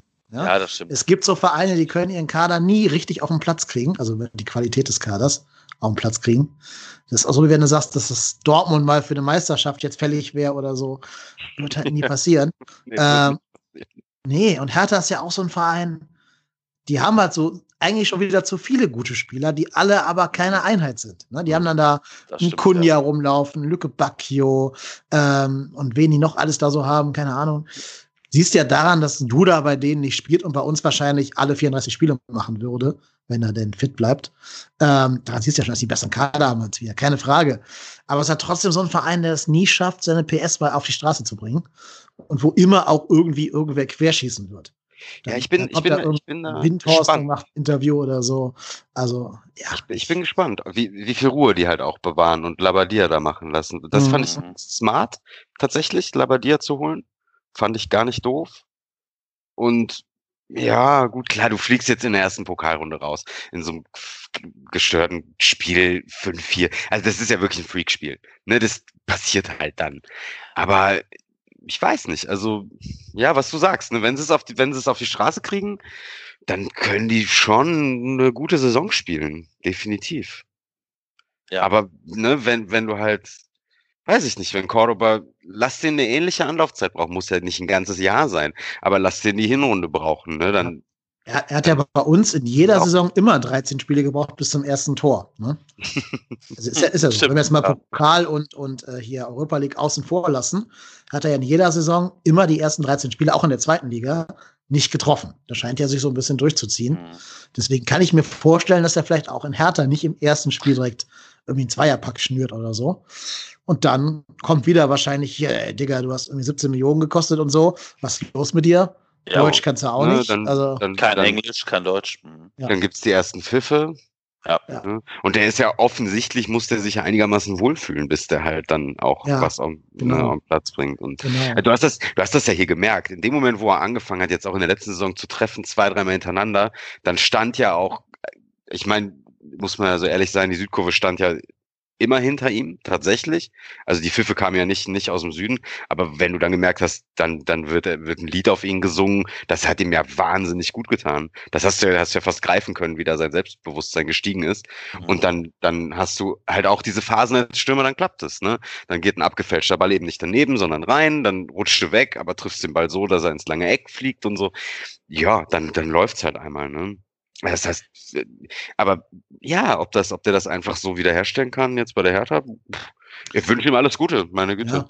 Ich meine, diese Art der Zuneigung wird er wahrscheinlich in Berlin nicht erfahren. Nee. Alleine, weil die auch nochmal andere Stars, Starspieler haben und eine andere Fanszene, andere Fankultur und einfach auch weniger Leute im Stadion. Meine, wäre er hier geblieben, er wäre halt der Hero gewesen. Ne? Er wäre halt wie Modest auf Händen getragen worden, wenn er seinen Vertrag verlängert hätte. Aber ich verstehe das Argument natürlich auch, dass da 100.000 Euro doch einen Unterschied machen können, wenn du ein Dorf in Kolumbien damit versorgen Klar. musst. Ich, gl- ich glaube aber auch für den FC ist das genau der Deal, den wir machen müssen. Ja. Wenn du jetzt, also das ist, also ich habe immer gedacht, so, hm, okay, also bevor du Cordoba für ein Schnäppchen weggibst, lieber behalten und in letzter Instanz ihn nachher ablösefrei gehen zu lassen. Aber wenn du diese Summe jetzt trotz, also ich sag mal, trotz Corona bekommst, Ja. dann musst du das machen. Vor allem nochmal, also wir haben gerade gesagt, Cordoba ist so ein Wohlfühlspieler.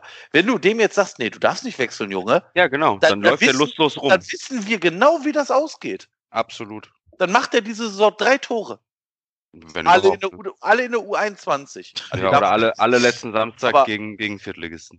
Ja, genau. Also, Ja. ne, also, pff, Ja, Ja, weiß ich ehrlich bin gesagt gar nicht. Das, das weiß ich nicht. Da, das ist mir ein bisschen zu viel Kaffeesatz. Also da hat er noch für mich keine Situation gehabt, wo er so reagiert hätte, dass er irgendwie lustlos gewesen wäre. Also er, er war ja schon einer, der sich immer reingehängt hat, gehangt hat, gehängt hat, auch als es nicht funktioniert hat. Das, das würde ich ihm jetzt gar nicht vorwerfen. Ich glaube, der ist ein recht simpler Typ so zum Handhaben. Ja, er braucht halt Streicheleinheiten. lass ihn nicht lustlos sein vielleicht, aber wenn er, wenn er, wenn er dann einfach, lass ihn die Leistung nicht mehr abrufen. Ne? Ja, Ja. Das ja, ja. muss ja nicht mal wegen Lustlosigkeit sein, sondern einfach, er ist vorbei mit Wohlfühlen, ne? er fühlt sich nicht wohl, er will eigentlich weg. Ihm wurde die Chance genommen, sofort mehr Geld zu verdienen und, und zu wechseln. Und dann, dann, ja, was der Marco sagt, schießt er, schießt er drei Tore. Ne? ja, kann sein. Dann, dann sitzen wir alle da und sagen, boah, hätten wir ihn mal verkauft. ja. Also Ja, Hertha auf- möchte ich beglückwünschen zu dem Spieler. Ich finde. Cordoba, also es, es, es ist ja schon offensichtlich geworden in den letzten 102 Folgen. Ich bin ja großer Fan von dem Spielertypen John Cordoba. Was der mitbringt, ist ein Gesamtpaket, was wenig Stürmer auf der Welt haben. Also Geschwindigkeit, Körperlichkeit, diese Bulligkeit und dann noch eine vernünftige Torquote. Da musst du schon länger suchen, so einen zu finden. Jetzt in der Bundesliga auch. Also Hertha, Glückwunsch. Und Bruno Labbadia ist ja durchaus ein Trainer, der auch mit Stürmern gut klarkommt, weil er selber ja auch einer war. Also sprich, der weiß schon, wie er seine Stürmer anpacken muss, glaube ich. Insofern kann das ja vielleicht auch funktionieren, auch wenn ich der Hertha leider nichts Gutes unter den Fingernägeln wünsche. Insofern, nee, insofern, naja, also irgendwie wäre es schön, wenn Cordoba vielleicht nach einem Jahr dann doch nach England gehen kann oder so, oder Spanien und dann da seine zweite Karriere aufbaut. Ähm, ja, dafür würden wir wahrscheinlich im Gegenzug André Duda kriegen. Habt ihr denn zu dem Spieler eine Meinung?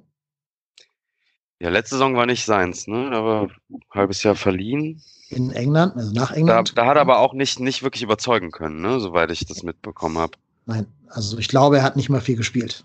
Aber, aber im, in der Saison davor, da habe Ja. ich ihn eigentlich auf dem Zeiger gehabt und dachte mir, boah, das ist schon ein, ein guter, guter Fußballer, ein guter Kicker. Ähm, torgefährlich, hat, hat auch die eine oder andere Vorlage gegeben. Also alles, was man sich eigentlich von, einem- von, einem, von so einem Offensivspieler wünscht. Von so einem offensiven Mittelfeldspieler, ne? Fand ich, hat er mitgebracht in den Spielen, die ich, die ich ihn gesehen habe Mhm. in der vorletzten Saison. Ja, finde ich auch. Ist vor allem ein Spieler mit Übersicht. Und davon haben wir recht wenig im Mittelfeld. Ja. Wir haben ja mehr so diese direkten Spielertypen, die Gistol favorisiert und nicht so richtig diese spielgestaltenden Typen. Also insofern äh, glaube ich, er könnte uns da als Spielertyp bereichern. Glaube ich auch. Also ich, ich muss ganz ehrlich sagen, also André Duda war immer so ein Spielertyp, wo ich gedacht habe, so, der, der hat noch nicht gezündet bei Hertha. Der hat immer mal wieder Spiele gehabt, wo du gedacht hast, so, yo, yo, krass. Hoffentlich spielt er nicht gegen uns. Das ist so der Spieler, der mir dann auffällt, wo du immer denkst, so, oh Gott. Und in drei Wochen spielen wir gegen die. Oh nein. ne? Also das ist, wo, wo du schon denkst, oh Gott, oh Gott, oh Gott. Bitte nicht. Das ist so wie Alex Meyer, wo du schon gesehen hast, der, der spielt die ganze Scheiße. Zwei Spiele bevor der FC kommt oder wir, wir, der zu uns gekommen ist, da hat der da drei Tore gemacht und denkst dir so, oh, ja, nee, bitte ja. nicht.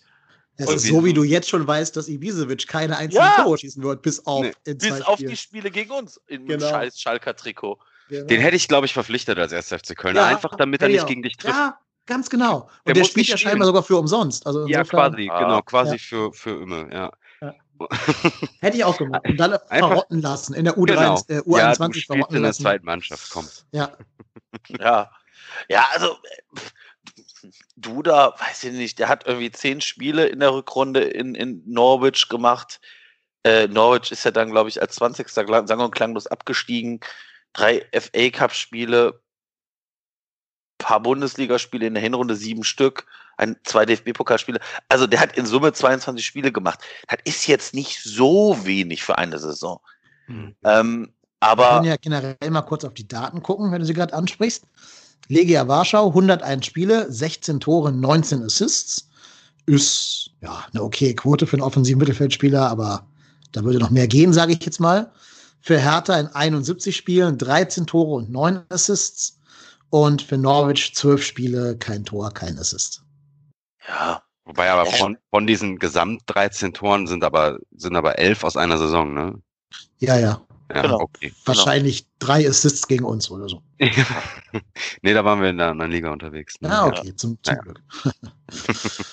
nee, ja, also ich, der ist jetzt 25. Das heißt, wenn, dann macht er jetzt noch mal einen Schritt. Wenn er noch einen Schritt macht. Dann ist das eigentlich so das Alter, ne? Da mach, machst du den allerletzten Schritt. Genau. So. Also wegen mir, wie gesagt, ich fand den, ich mochte den und wie der gespielt hat, wenn ich ihn gesehen habe. Mhm. Wenn er den Schritt bei uns ja. macht, sehr, sehr gerne. Ja, ich glaube ja, wie gesagt, auch, dass uns der Spielertyp an sich einfach fehlt. Ja. Und deswegen macht das schon Sinn, eine Nummer 10 zu haben. Was ich so ein bisschen bemerkenswert finde, wenn die Zahlen stimmen, die hier bei Google stehen, dann ist der Typ 1,83 Meter groß, okay, und wiegt 64 Kilo. Das finde ich schon sehr, sehr leicht irgendwie für, für einen Profifußballer. Bei Transfermarkt steht 1,81 ist er groß. Ja gut, so viel zu den Zahlen wahrscheinlich. Ne? Aber also 64 Kilo, da wiegt ja Cosciello mehr. Das, das ist ja schon. 64 Kilo? Bei 1,80. Ja, also zum Vergleich äh, hier unser El Flaco, also Skiri, wiegt 69 Kilo. Ich guck mal eben auf der Seite von Hertha. Der war wirklich sehr, sehr Laut Google, ne? ich weiß nicht, wo Google das herzieht, diese, diese Daten. 64 Kilo wieg ich und ich bin irgendwie 13 Zentimeter kleiner als der Typ. Ist der, ist der, habe ich das. Kann der Freistöße schießen? Mhm. Gute Frage. Boah, gute Frage. Also, das würde mich nämlich interessieren, weil da habe ich immer das Gefühl, da gibt's auch gar keinen, der das ja, könnte. Höchstens also halt Uth ne? letzte Saison, ne? Gut. Özcan hat so ein bisschen jetzt gezeigt bei den Ecken, dass er Standards okay. kann.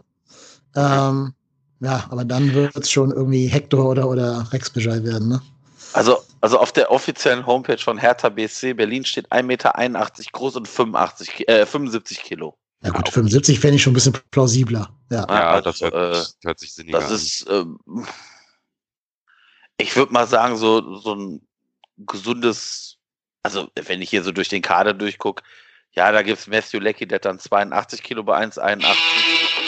Aber, aber ansonsten ist das jetzt nichts Auffälliges, wo ich sagen muss, okay, das ist, ähm, passt nicht zusammen. Nö, nö, das wäre ja, okay. Also, 64 fände ich halt sehr wenig für einen Ja, ja, ja, ich glaube, das ist äh, ganz richtig.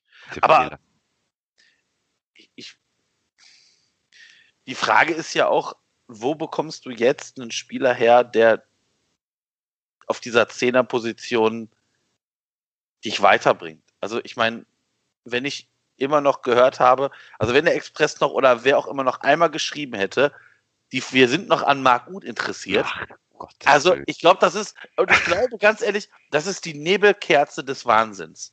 Ja. Ich glaube halt einfach, dass man einmal nachgefühlt hat, ist da was möglich? Und spätestens nachdem der Schneider aus Schalke relativ deutlich gesagt hat, nein, hier ist nichts mehr möglich, wir möchten mit, wir planen mit Marc Uth, ist halt dieses Ding einfach faktisch durch gewesen. Und, ja, äh, vor allen Dingen, Schalke braucht zwar Geld, aber die brauchen halt auch Stürmer. Und die werden ja irgendwie doof, den loszugeben, weil das ist ja der einzige von denen, der überhaupt mal das Tor des Gegners in Gefahr bringen kann. Ja. Ja, und da hat ja auch genau das, was man sich von der Laie wünscht, funktioniert. Du Ja, ja. verleihst ihn, er spielt und der hat ja, was waren das, 15 Scorerpunkte oder was in der Rückrunde? Also Ja. der, ne, das war ja wirklich, wirklich gut, bis, bis dann am Ende auch ihn so ein bisschen die Lust verlassen hat. Genau. Aber das, das, der hat ja schon sehr, sehr gute Spiele gemacht. Und genau das wünschst du dir, wenn du einen Spieler verleihst, dass der Selbstvertrauen sammelt, dass der am besten ein paar Tore schießt und dann holst du ihn zurück und dann kann er bei dir quasi in, in nochmal neu anfangen. Mhm. Also Und ich würde fast sagen, der ist da jetzt, Ne? ich würde fast sagen, der ist da jetzt Stürmer Nummer eins bei denen. Ja. Nicht Guido Burgstaller, meinst du? Vielleicht. Den können wir auch kaufen. Das wäre auch so ein FC-Transfer aus den vergangenen Jahren gewesen. Ja, ja, ja. Oh Stefan Meyerhofer und Guido Burgstaller. Trauma. Ich sehe gerade hier einen Duda-Freistoß gegen Schalke vom äh, Strafstoßkante. Den hat er sehr gut geschossen. Also er scheint Freistöße zu können. Rechter Fuß, äh, kurzes Eck, über die Mauer drüber. Sehr gut geschossen. Okay. Ja. Also, und was man, ich glaube, bei Ut, äh, Ut, äh, Schrägstrich, ähm, Duda noch sagen muss, Duda ist halt auch nochmal drei Jahre jünger. Also, Ja. ich meine, ne, Vier sogar, ne? Vier. Also Duda Das ist ja auch ist ja egal jetzt, ist ja wurscht, aber Ja, Duda ja, kannst du halt noch, kannst du bestenfalls in drei Jahren noch für Geld verkaufen. Das ist richtig. Ja, das ist, was ich sage. Wenn er, wenn der jetzt wirklich so diesen letzten Schritt macht und hier zwei richtig gute Jahre vielleicht spielt mit einer ähnlichen Quote, die er, die er in seinem guten Jahr bei Berlin hatte, ne, damit das war, was waren elf, elf Tore, sechs Vorlagen. Also wenn er das nochmal abruft über zwei Jahre mal, dann kannst du den bestimmt noch für eine gute Summe verkaufen. Genau. Ja. Dann Ja. ist er 27, wie sagt man, ne, im besten Fußballeralter. Tja, Und dann, da wird es dann schon einen Markt für geben für solche Spieler. Ne? also eher als für Marc Uth, der dann irgendwie 32 wäre. Genau, wo du, Ja. wo du halt weißt, im Endeffekt, der ist jetzt dann so auf dem Zenit. Ja, vor allem, vor allem darf man auch eines nicht vergessen, wenn der diese Leistung abruft, ist es ja nicht nur da, so, dass der seinen Marktwert, ich sag mal, gleich hält oder stabilisiert oder erhöht, sondern er hilft ja uns auch faktisch mit den Genau. Leistungen. Ja, also ich meine, das ist ja, ist ja, ist ja so ein wechselseitiges Spiel. Also der, der, du erhöhst deinen Marktwert, wirst attraktiv, kannst vielleicht dem, dem Verein nochmal einen Transfererlös generieren. Aber wenn er gute Leistung bringt, dann haben wir ja auch faktisch was davon. absolut. Also- ja, da, das ist der, das bringt die Sache mit sich, klar. Aber, ja, Also, wie gesagt, wäre jetzt kein Transfer, wo ich jetzt sagen würde, also ehrlicherweise ist jetzt nicht so ein, so ein Stredi-Mamba-Transfer, wo ich gedacht habe, so, hm. Hm. Ja. Also, Und ich sag mal, Duda plus neun, wenn das stimmt, wie es bei Kicker steht, ist ja auch ein guter Deal für uns. ja. Dann hast du aus Cordoba das Maximum rausgeholt, was du kriegen kannst in der Corona-Zeit. Hast einen weiteren Spieler, der dir weiterhilft und kannst, Achtung, Überleitung, von den neun Millionen da noch einen Sebastian Andersson kaufen. Der kostet Ja. kolportierte sechs Millionen. Das heißt, du hättest am Ende auch noch ein bisschen was, um vielleicht Defizite zu stopfen oder noch einen zweiten Stürmer zu holen. hm. Apropos Andersen, zu dem haben wir auch eine Einschätzung. Und zwar müssen wir uns da ganz herzlich beim Textilvergehen bedanken, beim Daniel. Auch dem könnt ihr gerne auf Twitter folgen. Und das tut ihr, Marco, unter welchem Hashtag oder welchem, Hashtag Nutzernamen? DA-Rosbach mit Doppel-S. Genau, so @da, nicht, nicht Hashtag, haben wir gerade beide Äh, falsch äh, äh, äh, äh, genau, Ed, sorry. Genau. @da Rosbach. Genau, und der hat uns eine ganz, ganz lange Einschätzung zu ähm, Sebastian Andersson geschickt, der ja ein wichtiger Schlüsselspieler von Union Berlin ist. Das sind jetzt sieben Minuten, die gönnen wir uns jetzt, weil die sind sehr, sehr interessant, sehr spannend. Und ja, ich bin mal gespannt, was der Daniel uns jetzt zum Besten geben wird. Los geht's. Ja, hallo, hier ist Daniel vom Textilvergehen Podcast mit einer Nachricht, die ich natürlich lieber nicht eingesprochen hätte, weil es mir lieber gewesen wäre, wenn Sebastian Andersson nicht gewechselt wäre. Aber jetzt sitze ich trotzdem hier und ähm, erzähle euch eben ein bisschen was über Sebastian Andersson, der zwei Jahre lang für Union gespielt hat, damals aus Kaiserslautern kam und ähm, der ein sehr, sehr einflussreicher Spieler in gewisser Hinsicht war für Union in diesen in diesen zwei Jahren. Ähm, in der Zweitligasaison, äh, vielleicht ein bisschen überraschenderweise, seltsamerweise, ähm, eigentlich noch ein bisschen weniger als in der Erstligasaison, ähm, was eine ganz interessante Konstellation war, weil ähm, Union letztes Jahr in der zweiten Liga mit äh, Sebastian Polter und Sebastian Andersson eigentlich zwei Stürmer hatte, die man äh, relativ auf einem ähnlichen Niveau sehen konnte. Sebastian Polter ähm, hat natürlich nochmal ein etwas anderes Standing, weil er früher schon mal bei Union gespielt hatte, dann äh, zurückgeholt wurde mit äh, relativ viel ähm, Fanfaren auch. Und man, also wenn man äh, mich dann äh, vielleicht vor der vergangenen Saison, äh, vor der damaligen Saison, vor der äh, Saison, in der wir dann aufgestiegen sind, gefragt hätte, äh, wer von beiden mehr spielt, hätte ich mich zumindest nicht klar für Sebastian Andersson entschieden. Ähm, hätte es nicht klar vorhergesagt. Aber es stellte sich dann raus, dass eben Sebastian Andersson dann ähm, sehr viel mehr gespielt hat als Sebastian Polter. Und ähm, eben unter Urs Fischer bei Union äh, ein absoluter Stammspieler war und ein prägender Spieler. Und das in der Bundesliga dann eben mal noch mehr. Ähm, was damit zu tun hat, dass er wirklich äh, außergewöhnlich gute Fähigkeiten gerade bei hohen Bällen hatte. Also das äh, schlägt sich auch in den Statistiken sehr deutlich nieder, wo man dann äh, letztes Jahr immer verfolgen konnte, wie, wie sehr viel mehr Kopfballduelle Sebastian Andersson gewinnt als ungefähr alle anderen Spieler. Geradezu nicht nur in der Bundesliga, sondern überhaupt in irgendwie europäischen Ligen.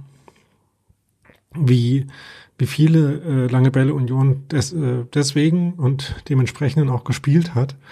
Ähm, das war schon ein äh, sehr deutlicher Faktor und es äh, gar nicht, äh, gibt gar nicht so viele Beispiele dafür, dass ein Spiel von der Mannschaft ähm, so stark äh, mit einem Spieler vielleicht zusammenhängt, wie es jetzt bei, bei Union und der Spielweise ähm, und Sebastian Andersen der Fall war.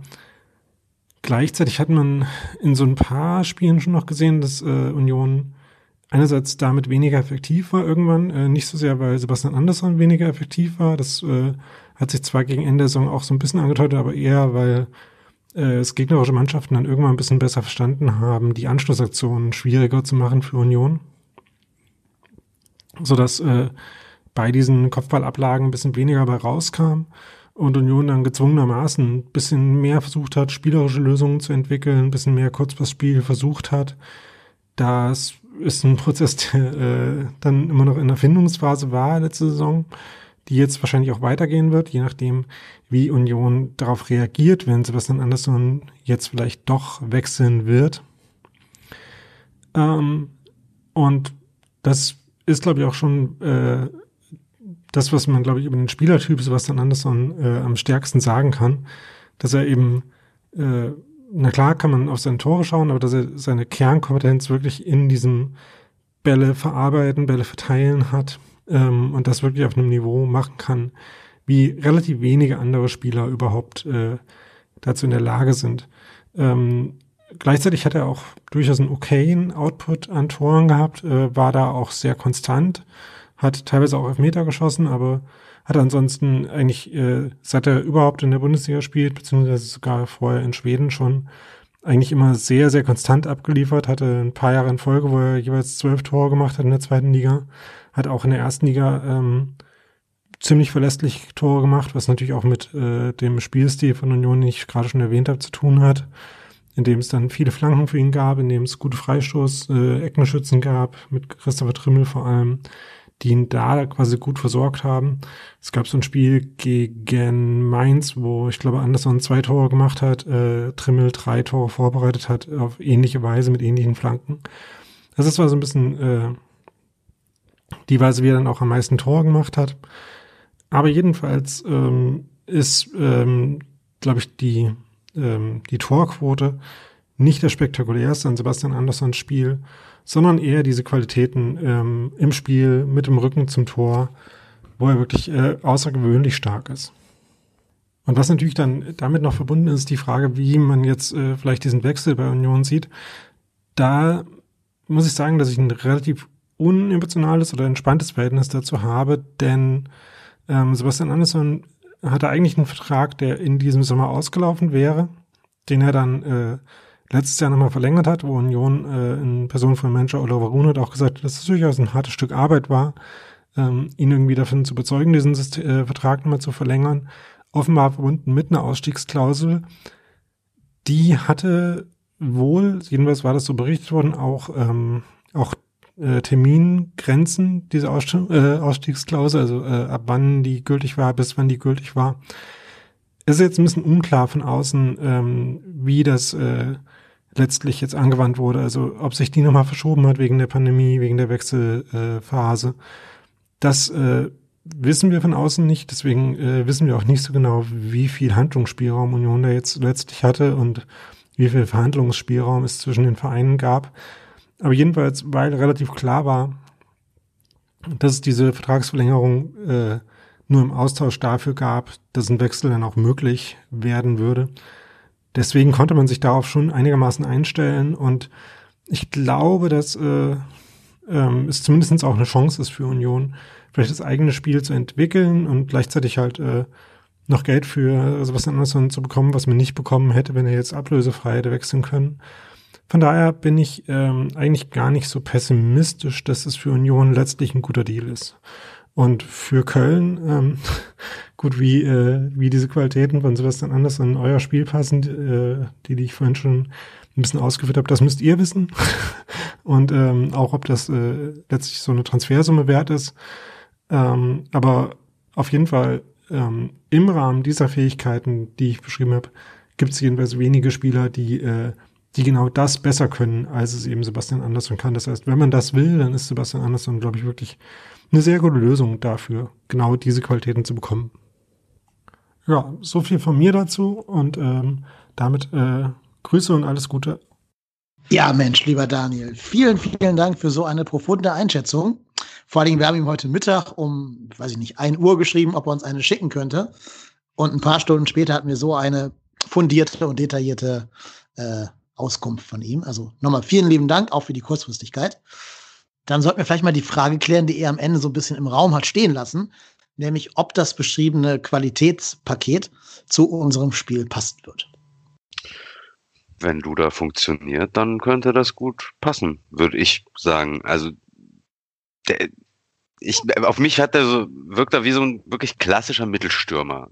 Ne? Also, äh, den, den musst du schon, der ist kopfballstark, das heißt, du bräuchtest Leute, die flanken können. Das haben wir eben schon besprochen. Und ansonsten weiß ich nicht. Also der hat zwölf Tore bei Union Berlin gemacht, bei allem Respekt vor Union Berlin. Aber wenn man in so einer Mannschaft zwölf Tore schießt in der ersten Liga, kann man nicht ganz blind sein, denke ich. Der ist sogar der kopfballstärkste Spieler der gesamten Bundesliga ja, gewesen und auch der zweikampfstärkste Spieler der gesamten Bundesliga. Und das finde ich schon beeindruckend. Auf jeden Fall für, für einen Stürmer, ne? Ja, also vielleicht war es der ähm, zweikampfstärkste Stürmer der Bundesliga. Das weiß ich jetzt nicht. Aber ich meine, ich hätte gelesen, der gesamten Bundesliga. Okay.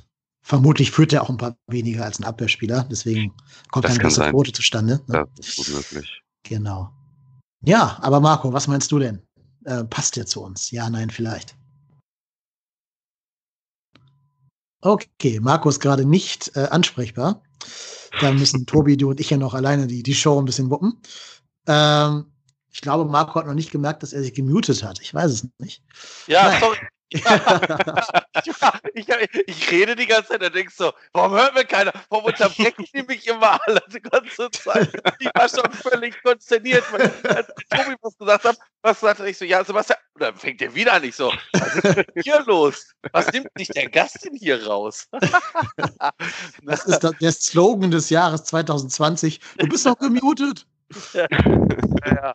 Nee, ähm, also ich habe, ich habe, äh, während äh, ich das dann dreimal gesagt habe, gesagt, also ich glaube, dass Sebastian Andersson genau bei uns reinpasst, weil ich von Union durchaus das eine oder andere Spiel gesehen habe und immer wenn ähm, im Prinzip so ein bisschen das gleiche gesehen habe wie bei Cordoba.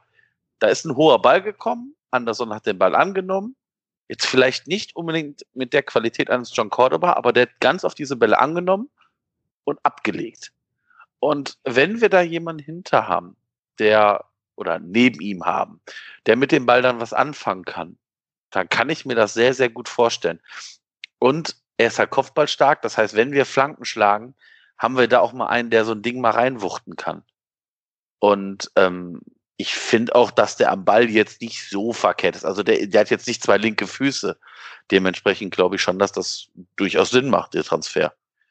Ja, also ich glaube auch, er ist so der Typ Stürmer, der für Gistol-Systeme gemacht ist, die ja sehr auf den hohen Ball und die schnelle Ablage beruhen.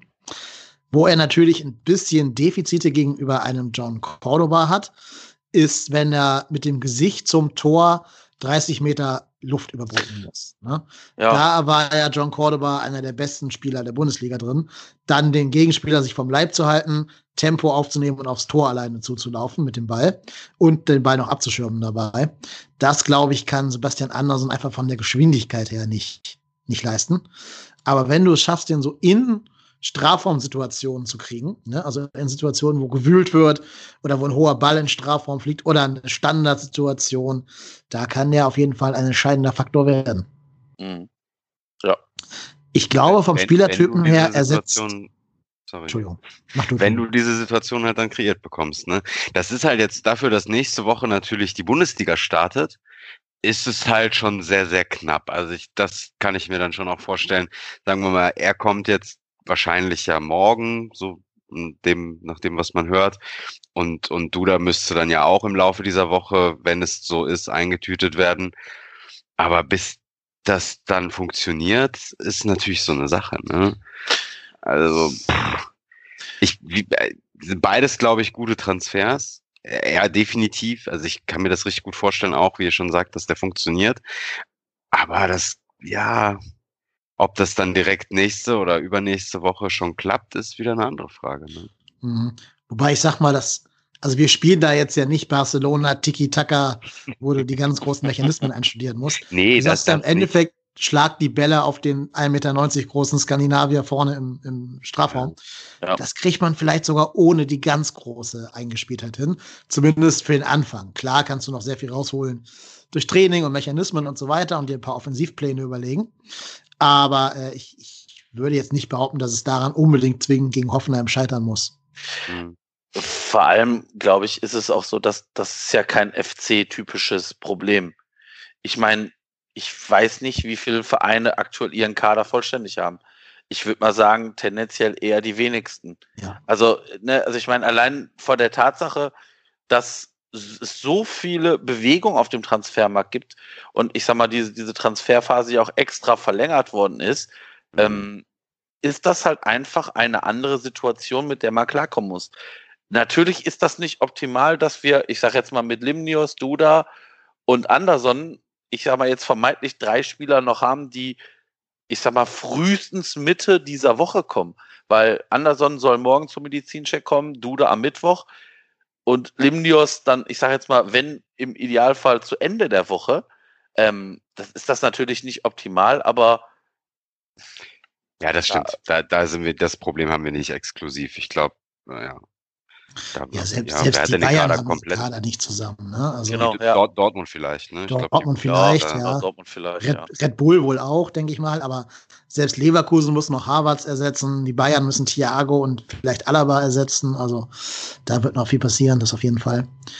Und was ja auch ist, wir haben ja gesehen, letzte Saison waren wir, hatten wir eine normale Vorbereitung und haben ja auch nicht die ganz großen ersten fünf Spiele hingelegt. Also wir, es reicht ja vielleicht in der Bundesliga, wenn du im Herbst, Winter richtig eingespielt bist. Das haben wir letztes Jahr ja gesehen, dass es reicht, wenn du in, in einer sehr guten Phase eine sehr hohe Punktausbeute hast. Und das kriegst du ja hin, auch wenn die erst zum 5. Oktober alle kommen sollten. Wobei es wäre ja eigentlich auch mal ganz angenehm, wenn man diese Punktausbeute ja, einfach so verteilt über die Saison. Ne? Natürlich wäre es das. Also es war toll, diese zehn Spiele waren super, aber wenn man das einfach mal so verteilt über 34 Spiele, ne, gewinnst du jedes So eine ruhige an. Saison meinst du? Yeah. Ja, ja. Hallo, Stöger-Saison, ne? Ja. Ja, mit, mit 17 mal 0-0, ne? Völlig ja. egal. Hauptsache, Hauptsache Punkten. Ja, ja. klar wäre das schön fürs, fürs Herz, aber ich glaube, von der Idee müssen wir uns verabschieden, so wie die Transferphase gelaufen ist. Ja. Ja, aber jetzt hätten wir ja noch nach unserer Rechnung so ungefähr roundabout drei Millionen übrig. Mhm. Jetzt werden noch so drei Namen immer wieder kolportiert. Der eine war so als Gerücht, aber nie so richtig konkret, der von äh, Muto, der früher bei Mainz gespielt hat. Der hätte ich super geil gefunden. Das wäre eine tolle Ergänzung gewesen zu äh, ähm, Andersen. Der hätte vom Spielertypen her wieder so ein bisschen Modest und Osako zusammen gehabt, aber der geht wohl eher zum SC Eibar nach, äh, ich glaube, das ist Portugal, ne? Spanien. Spanien, naja, irgendwo iberische Halbinsel wird es schon sein. Und ähm, dann werden noch Robin Hack von Nürnberg und ein Mann, dessen Namen ich bestimmt auch falsch ausspreche, von Bochum, Silvere Javula, war das richtig? Keine Ahnung. Javula, ja. Werden gerüchtet. Ähm, tja, was macht man denn mit denen? Also, also Robin Hack nehmen wir als erstes Instagram weg. Das nehmen wir als allererstes. Weißt nicht, ja. ja, guck's dir an. Guck's dir an. Spannend. Ja? Spannend. Katastrophe. Mit dem, mit dem offiziellen Account. Das, das machen wir als erstes. Was macht der da so Schlimmes? Erklär mal ja, für unsere Hörer. Ja, das, das, das, muss man sehen. Ja, der macht, glaube ich, auch nichts, was er exklusiv hat als junger Profifußballer. Also eher Freundin, Strand und keine Ahnung. Ja, und, und irgendwelche äh, Trainingsanzüge in, in Blau und ja, äh, gar nichts Schlimmes, wo man sagt, ach Gottchen, aber halt so, wo, wo ich als nicht 14-jähriges Mädchen eher sage, boah. Ach, ja, okay, ich, ich guck's gerade an und verstehe, was du meinst. Ne? Also ist gar ja. nichts nichts Dramatisches, um Gottes Willen. Also, aber ja, genau. Du weißt, was ich meine. Mhm. Ja, ich verstehe, was, was du meinst. Ja, unabhängig von seinem Instagram-Qualitäten, äh, wie findet ihr den als Spielertypen? Ich, ich sag mal, das ist, ist ein talentierter Kicker, der ja auch noch jung ist. Ne? Der ist ja auch gerade mal 21 oder 22? Wer ist er? 22, ne? 22, ja. ja. Ähm, dem, dem, wurde auch immer nachgesagt, ja, der, der kann es auch bringen in der Bundesliga. Ähm, hat in Nürnberg jetzt nicht verkehrt gespielt. Ähm, also ich sage mal, wenn Nürnberg für den jetzt 7 Millionen Euro haben will,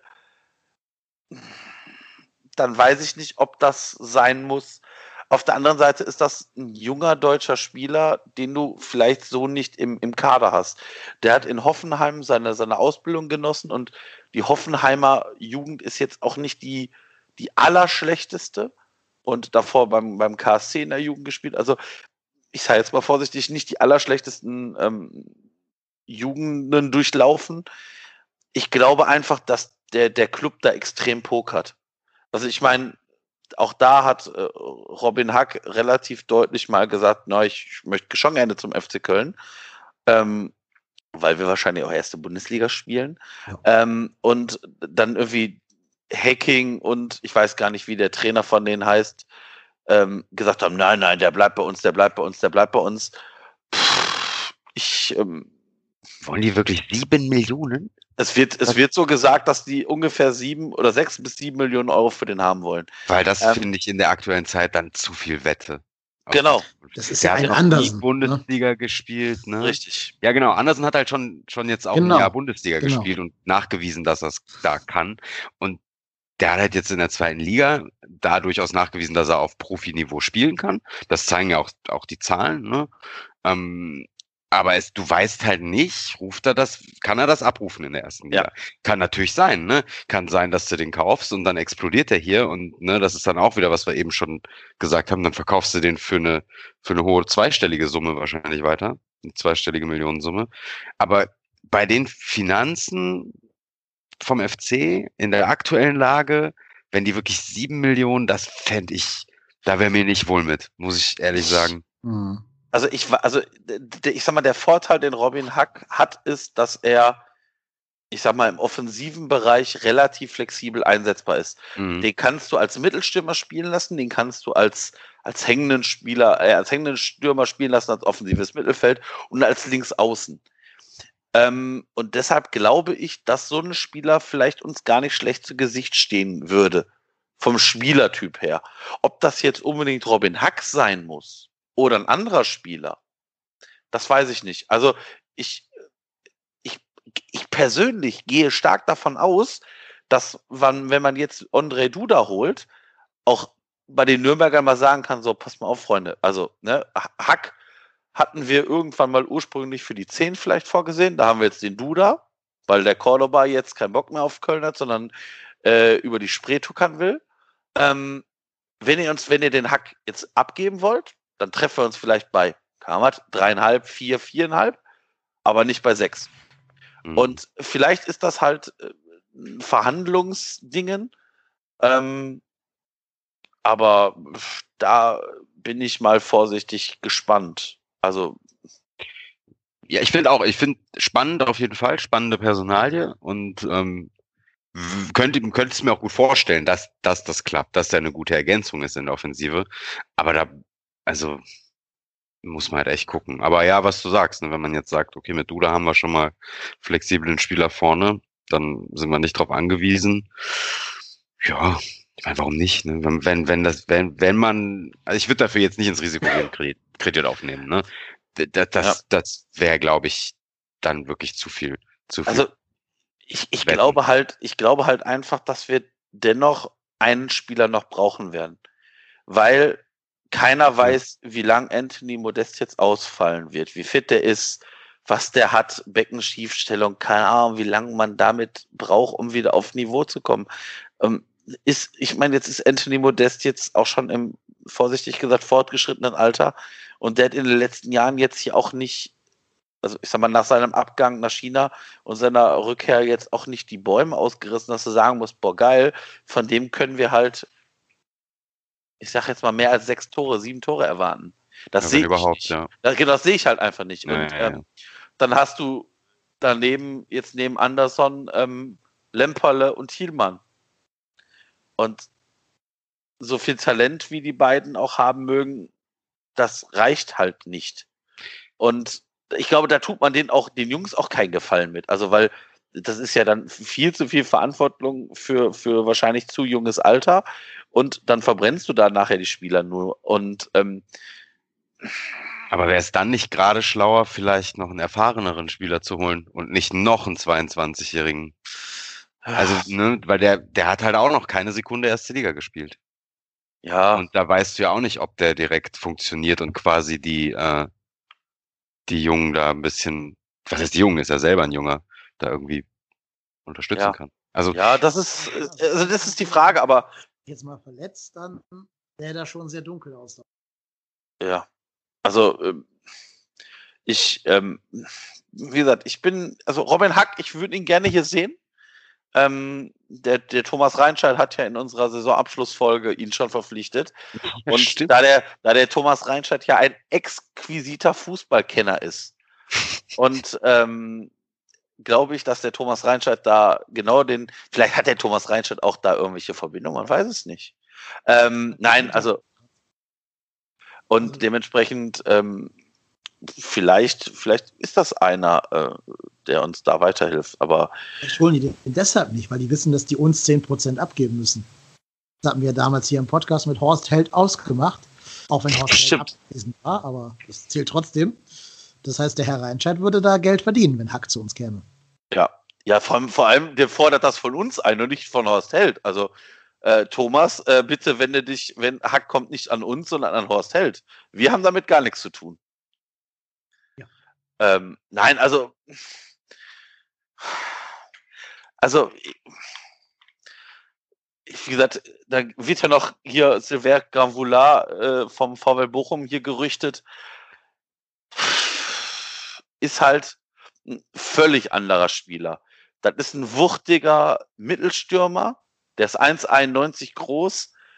Ähm, Wiegt 90 Kilo, ne? ja, genau, also der, der kann, also ich sag mal, ist der typische Mittelstürmer. Das hat er beim VfL gespielt und hat das da auch gar nicht verkehrt gespielt. Aber Ja, also mein Gefühl ist, Anderson ist vom Spielertyp her eher der Backup für Terodde oder der Ersatz für Terodde.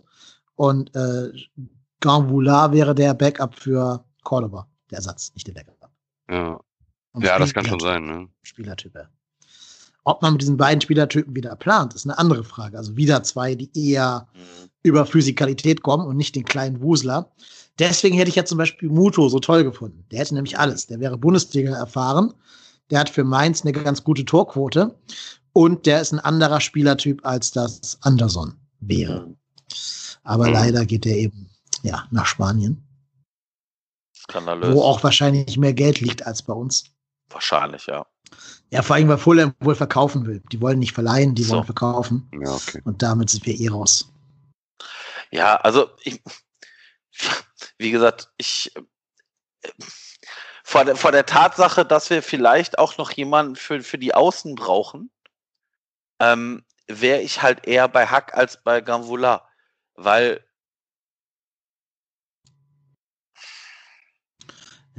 Ich glaube halt, Hack ist schlechterdings nicht zu bezahlen.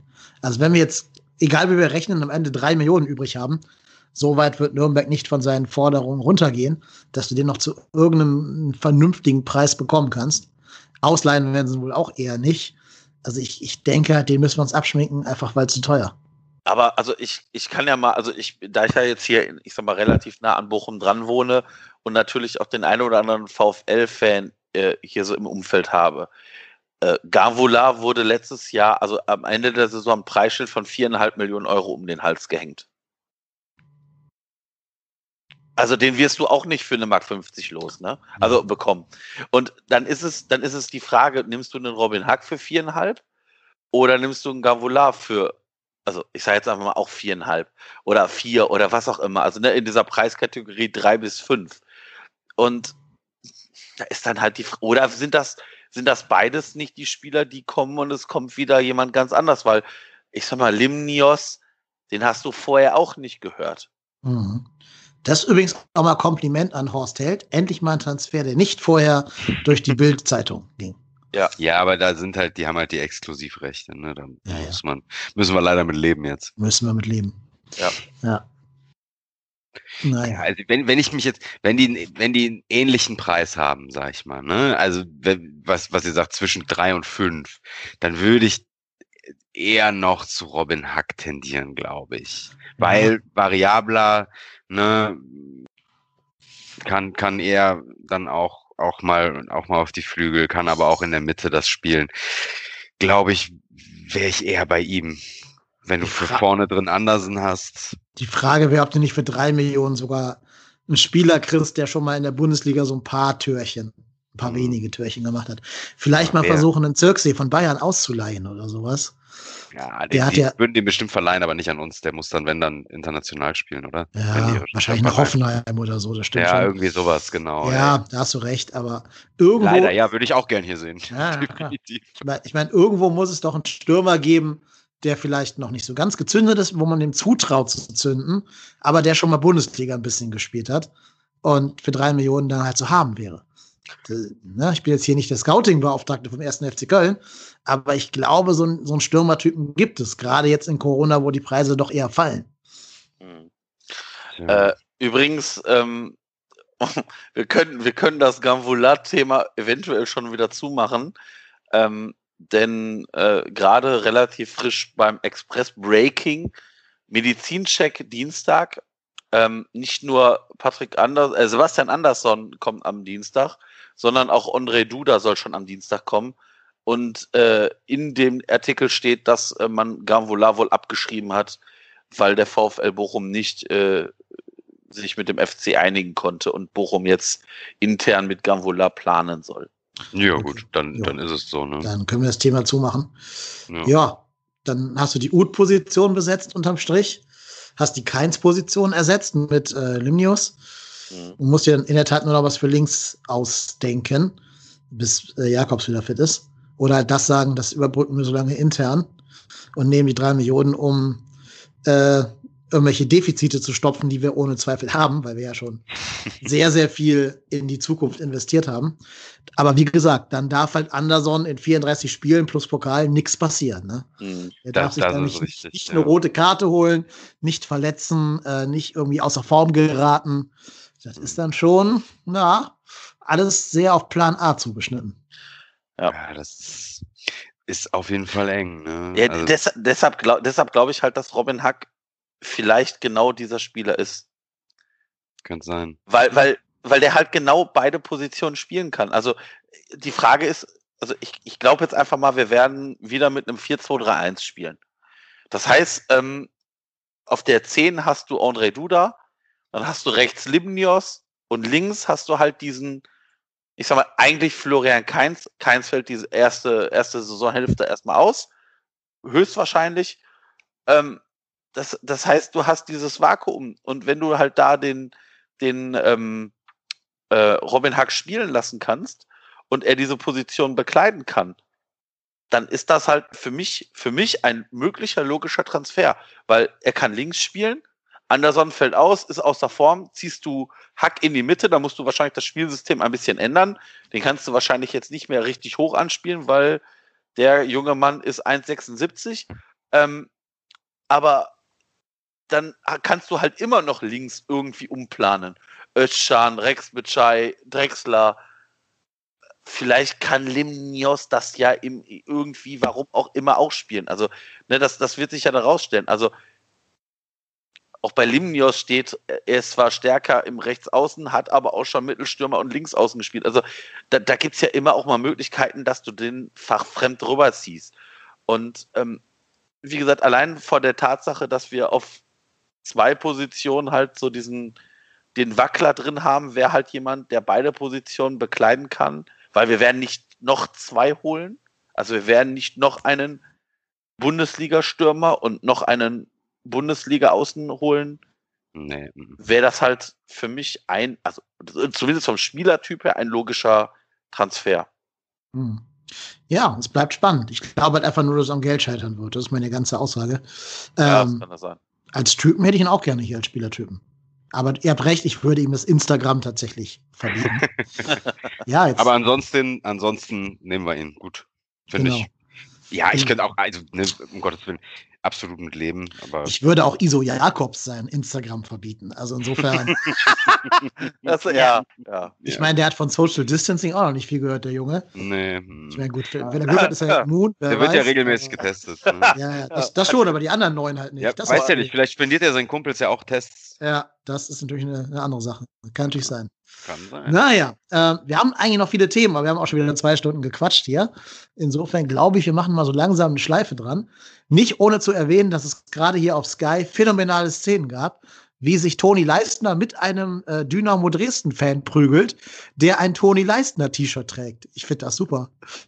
Also, der hat ein Leistner-Trikot an, also der hat ja früher bei, bei Dynamo gespielt, der Leistner, ne? Ja. Und prügelt sich da mit einem Typen nach dem HSV-Spiel, der ein Toni Leistner-Trikot trägt. Das ist sensationell. Ich kenne den Kontext nicht, weil ich es hier ohne, ohne, ohne Ton sehe, aber Irgendwas muss passiert sein. Ja, der, auf, beim Express steht es auch. Eklar nach HSV aus in Dresden. Leistner liefert sich Handgemenge mit Fan. Ja, der war wohl auch in der Kurve drin, wo die da gerade zusammen Ja, ja, ja, auf dem Bild sieht man, da ist, ach du liebe Güte, ja. der da. Also Leistner ja. hat es geschafft, in nur einem einzigen Spiel so ein richtiger HSV-Spieler zu werden. Zweieinhalb Tore verschuldet und mit den Fans geprügelt. Super. Ja. Musst aber auch erstmal machen, ne? in Dresden auf die Tribüne gehen und einen umhauen. Also ja, ja, ja, aber da waren ja nur 8000, die ihm helfen könnten und nicht die sonst. ja, ja, aber am besten ist halt, dass der Typ echt ein Leistner-Trikot anhatte. Das ist schon irgendwie eine geile Welt. Ja. Verrückt. Ja. Also es, es gibt als kleiner Tipp, ne, im, im Express-Artikel scheint ein Video verlinkt zu sein ja. von Twitter-User, das sieht so aus, ich mache es jetzt mal nicht an, aber als wäre es im Blog gefilmt worden. Das werde ich mir gleich bestimmt ja, anschauen. Das hat Sky gerade auch gezeigt. Sky ja, hat sogar noch irgendeinen Reporter vor dem leeren Dynamo-Blog gelassen, um da zu berichten von dem, von dem Eklat. Oh man, erste Mal wieder da und wo knallt's in Dresden? Ja, absolut. Das wieder, oh Gott. Das hat bestimmt jetzt erstmal sieben Spiele Sperre zur ja, Folge. Tut mir schon wieder leid für die Dresdner, weil das wird genau das ja passieren. Wobei ich glaube, das war Leistner. Also ich glaube, das ging alles von Leistner aus und gar nicht mal von den Fans. Ja. Die werden halt provoziert haben, klar, aber ich meine, das angreift. Ja, das machen Fans, das ist ja okay. Ja, ja, das ist deren, deren Job, genau. Also je nachdem, wie sie, aber ich gehe mal davon aus. Naja. Ja. Wird bestimmt aufgelöst werden in den kommenden ich bin Tagen. Sehr gespannt. Ja. Aber kann man für sowas gesperrt werden? Ja. Hat doch mal einer vom HSV einem, einem Fan ah, eine Flasche. Ah, die, hier, wie hieß er noch? Äh, äh, ja, irgendein. Guerrero, oder? Ja, ja, ich glaube schon. Ja, ja, genau. Aber äh, gab es da nicht, wurde der nicht aber auch, äh, gab es da nicht einen Rassismusvorfall, dass der irgendwie ganz übel, übel rassistisch beschimpft wurde? Oder Kann das sein? Oder täusche ich mich da? Aber ich glaube, wenn du einem Fan an die Wäsche gehst, gibt das eine Sperre. Egal. Wahrscheinlich ja. schon, ja, ja.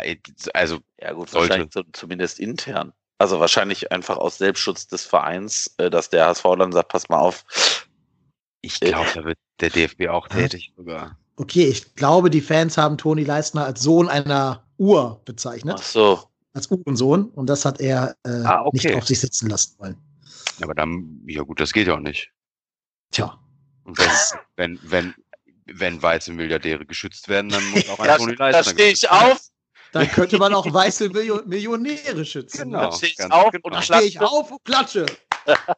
Wenn das das ist, Ja. Ja, oh genau. je. Ja gut, Super, wenn, wenn sich Dietmar Hopp mal so ein Dortmund-Fan vorknöpfen würde. In Leistner Manier. Dann würde ich, aber da würde ich gerne mal die, das, das Kon den Konter sehen. Also, da Ja. würde ich Eintritt für bezahlen, dass Dietmar Hopp in die Kurve geht. Da würde ich, jo, das würde Absolut. ich mir angucken wollen, ja. Absolut. das hätte sich da, also ich sag mal so, das Thema mit den Gesängen hätte sich für die nächsten Jahre erledigt. Zumindest kann Dietmar Hopp sie nicht mehr hören, ja. Wahrscheinlich nicht. Naja, bevor wir jetzt Arme. komplett in juristische Bereiche abdriften, würde ich sagen, wir machen mal einen Schleifen an diese Folge. War ja sehr lang, aber auch sehr aufschlussreich. Ähm, liebe Hörerinnen und Hörer, es tut uns leid, dass alles noch so ein bisschen im Wagen beim ersten FC Köln ist wir vielleicht in der nächsten Folge schon wieder alles widerrufen müssen. Andersen durch den Transfercheck, äh, Medizincheck durchgefallen ist und Hack in Quarantäne sitzt oder sowas. Kann ja alles passieren, wer weiß. Aber ähm, wir halten euch auf dem Laufenden. Wir sind auch nächste Woche nach dem Spiel gegen Hoffenheim, die Uhrensöhne von, von äh, Mannheim, guck mal. von Sinsheim wieder da. Da, da, da, da schließt sich der Kreis. Ja, ja. Ihr wisst ja auch, ne? Hack und Uth haben zusammen in Hoffenheim gespielt. Also das mehr Kreis kann man nicht schließen eigentlich. Da will ein Schuh draus, ne? Ja. Naja, ich bin gespannt. Wollt ihr noch ganz kurz euren Tipp für das Hoffenheim-Spiel hinterlassen? Boah. Ich weiß Ist gar nicht, schwer, wie. die Mannschaft nicht ich- kennt, ne? Ich weiß gar nicht, wer ist der ne? Trainer in Hoffenheim? Ich weiß, damit fängt schon Sebastian Hoeneß. an. Oh Ah, ja, je. stimmt. Ah ja, stimmt. Apropos, ach egal. Es Uhr. ist ja der andere Hoeneß. Ist ja der andere. Ah, ah, ah, ah. Mit Aber- Uhren kennt sich nur Kalle Rummeniger aus. Ne? Ja, ja, ja, ja. okay, gut. Gott, äh, Ich sag 0-0. boah, keine Ahnung. Das ist so ein so erster Spieltag 0-0. Da passiert gar nichts einfach. ich, Ich ich würde auch mit einem 1-1 gehen. Spielen wir zu Hause? Ja. Naja, gut. Ich sag mal, in, in Zeiten von Corona ist das ja immer, äh, ich sag mal, in, in Zeiten von Corona haben natürlich so Vereine wie die TSG Hoffenheim dadurch ein, allein schon wieder einen Heimvorteil, weil, weil sie denken, sie spielen zu Hause. Ähm, wenn, wenn Ah, das keine kommt, kommt ist. natürlich auch dazu. Was, wenn 10.000 kommen dürfen? Ja, es können ja sogar bis zu 23.000 kommen, ne? Vielleicht. Wenn das Maximalkonzept erfüllt wird. Das wäre auch, das wäre auch, es würde passen, ne? Es sind das erste Mal wieder im Rhein-Energiestadion, Stadion Fans gegen Hoffenheim und dann wird der arme Dietmar Hopp schon wieder so übel beleidigt von den, oh Ja. je. Wobei oh er hatte. Glück, dass die Südkurve kommt ja nicht, wenn alle oder keiner, ne? Also Ja. da Ja, könnte ja noch schon bleiben. vielleicht lässt sich ja der ein oder andere auch so dazu verleiten. Mal Ja. sehen. Ja, also man muss ja auch sagen, Dietmar Hopp, wo ist der Impfstoff, du Vogel? Wer, ganz ehrlich, ganz ehrlich, ne? Ich, ich, ich, wenn ich so ein freier Journalist wäre, würde ich mir den irgendwie ein Interview mit dem angeln und dann würde ich sagen, Herr Hopp, damals im Sportstudio, was haben Sie dann nochmal von sich gegeben? Es ist Kriegst du ja unsagbar. Es ist Ja. wirklich unsagbar, mit welchem Werf dieses Interview geführt worden ist. Und mit, welcher, mit welchem Narrativ auch von vornherein. Ja. Das war übel, übel, übel. Und dann stellt er sich dahin und sagt, ja, ich werde für den Impfstoff sorgen. Am Arsch, du bist, du bist der mit deiner Firma, der als letzter da dran ist. Und Tja. ich möchte nicht wissen, wie viel Staatsgelder der da schon für seine Firma organisiert hat. Und ja, nee, krieg ich schon wieder. Oder wie der, der Aktienpreis gerade ist. Ja, genau. Also, boah, nee. Wobei, in all Fairness, der kalendarische Herbst hat noch nicht begonnen. Er hat noch einen Monat Zeit. Ja, Bin gut, gespannt. aber da, aber da wird er natürlich nicht äh, äh, hier diese zwei Phasen abschließen können. Ja, ich bin gespannt. Mal gucken. Vielleicht zieht er am Aber er hat 23.10. da was aus dem. Hut. Mal gucken. Er hat ja auch gesagt, im Herbst, nicht wann im Das Herbst. stimmt. Das ist richtig. Stimmt. Er hat also fast bis Weihnachten noch Zeit. Also der arme Mann. Also Ja. äh, quasi unentschieden auf dem Platz, eh klar auf den Rängen. Ja. Würden ja wir nehmen. ich sag, ich sag dann locker leichtes 4-1 für den FC. Oha. Okay. Doppel, Doppelpack äh, ähm, Sebastian Andersson Ähm, Der frisch vom André, Flughafen. André, genau, André Duda macht äh, das, also, also Anderson macht das 1-0 und das 3 äh, 3-1. Und äh, 2-1 macht Marco Höger. und ja, jetzt könnt ihr euch noch einen aussuchen, wer das. Äh, Tim Lemperle. ja, genau, ja, genau. Der Super, macht den Deckel Hier, drauf. so, so, so, wie, so wie, hier wie Jakobs in der 90. Genau. Ja, genau. Aber es finde ich gerade schön, dass sich also sogar Anderson und, und Duda den ICE nach Köln teilen können von Berlin aus. Ja. Spart Geld. Gruppenticket. Ich habe ich hab gerade den Eindruck, dass, dass du dir nur nicht wieder vorlassen, vorwerfen lassen willst, dass ihr zu negativ seid. Zu Das- weinerlich. ich habe- Weinerlich. Ich habe mir das für die neue Saison, keine Scheiß, zu- wirklich zu Herzen genommen, weil das ist wirklich so, ich habe mir dann alte Folgen angehört und ich kam mir dann wirklich vor wie so der alte grumpy old man, ne? Also, ähm, ich, ich werde versuchen, es möglichst optimistisch zu sehen. Aber Wir werden Entschuldigung, optimistisch. wir haben, wir haben in dieser Folge Benno Schmitz gelobt. Wir haben Marco, Marco Höger Höger. gelobt. Wir haben Marco Höger gerade ein Tor angedichtet. Was soll man noch tun? Sollen wir noch sagen, dass Timo Horn gut gehalten hat gegen äh, Altklinike? Können wir auch Also, gerne tun. Timo Horn, jetzt, pass auf, jetzt, ich, den, ich, den letzten Lob spreche ich jetzt nochmal aus. Wisst ihr, dass Timo Horn in dieser Saison in allen Testspielen und dem Zu Pflichtspiel null. zu null gespielt hat? Yep. Wissen Ja, wir. Haben wir ja sogar zum Teil unsere Saisonwette gemacht, ne? unsere Saisonspende. Beeindruckend. Beeindruckend. Jedes, jedes zu Null vom Panther gibt Geld in die Kassen der Tafel. Genau. Köln. Pokal spielt er aber mit. Ja, ja. Also das zählt Ja, auch ja, für klar. eure Alles, Saison. alles. Okay, alles. ja. Dann. Die zwei Spiele mehr machen den Kohl ja auch nicht mehr fett. Vor allem, vor allem, jetzt können wir ja mal sagen, ähm, als wir dann gesagt haben, ja, hier Benno Schmitz und wen haben wir noch? Äh, Jannis Horn. Janis Horn. äh, bei jedem Pflichtspiel über, also erst hatten wir über 45 Minuten gesagt und dann habe ich, haben wir dann irgendwann gesagt, ja, okay, komm, wenn die in der 60. Minute kommen, dann sagen wir, die müssen mindestens 30 Minuten Spielzeit haben. Und Benno Schmitz wird in der wievielten Minute ausgewechselt? 29. Nein, in der 30. ja. Ja, gut. Aber wir haben ja trotzdem bezahlt. Wir haben gesagt, komm, es Ja. tut uns so leid, dass er sich verletzt hat.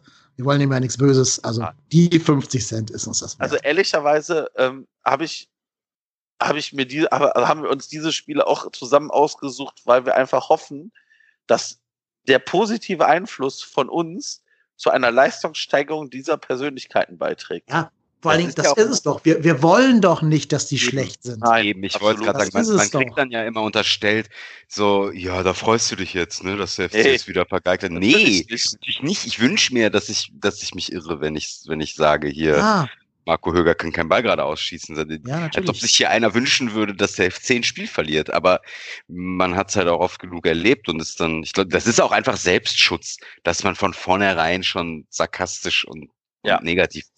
Ne, dann kann man nachher, kann man dann sich hinstellen und sagen, habe ich ja gesagt. Ja, genau. Ja, ja, das das das ist, eh, tut dann aber genauso weh, das ist ja das Schlimme. Genau. Naja, ich jedenfalls habe mir vorgenommen, weiterhin weinerlich und miesepetrig zu bleiben in diesem Jahr. Ich möchte nichts ändern. Ich bin zu alt für Veränderungen. Vier Alten. Ähm, alt genug. Und ähm, ungefähr so alt, wie Anthony Modest aussieht. Also wenn er auf, auf dem Platz sich bewegt. Ähm, so, und ich glaube, damit können wir diese Folge jetzt auch endlich beenden. Noch ein Hinweis, also wir haben ja, wie ihr wisst, in jeder Folge sehr, sehr tolle, interessante und spannende Gäste, so auch heute den Tobi. Nächste Woche haben wir, glaube ich, nochmal einen sehr, sehr coolen Gast, der auch ein bisschen bekannter sein dürfte, als das der sowieso schon legendäre Tobi ist. Also mal. Folge 103 äh, im Podcatcher euch anhören nächste Woche. Könnte ganz cool werden, wenn das alles so klappt, wie wir uns das Ja. vorstellen. Kleiner Teaser. Ähm, aber erstmal jetzt vielen, vielen Dank an den Gast, der sich jetzt hier zwei Stunden Zeit für uns genommen hat. Lieber Tobi, vielen Dank, dass du da gewesen bist. Hat uns sehr gefallen. Sehr gerne. Hat mir auch wieder großen Spaß gemacht. Und du bist natürlich immer gerne herzlich eingeladen. Solange gilt, dass wir uns zusammen erstmal ähm, jetzt darauf freuen, dass das Pflichtspiele wieder losgehen. Also ich zumindest freue mich und hoffe auch, dass das Tippergebnis von Marco der Wirklichkeit entspricht und nicht unsere beiden. Ja, und in dem Sinne, Marco, du bist der Europatennis, ich bin Kanenep und wir sind trotzdem hier.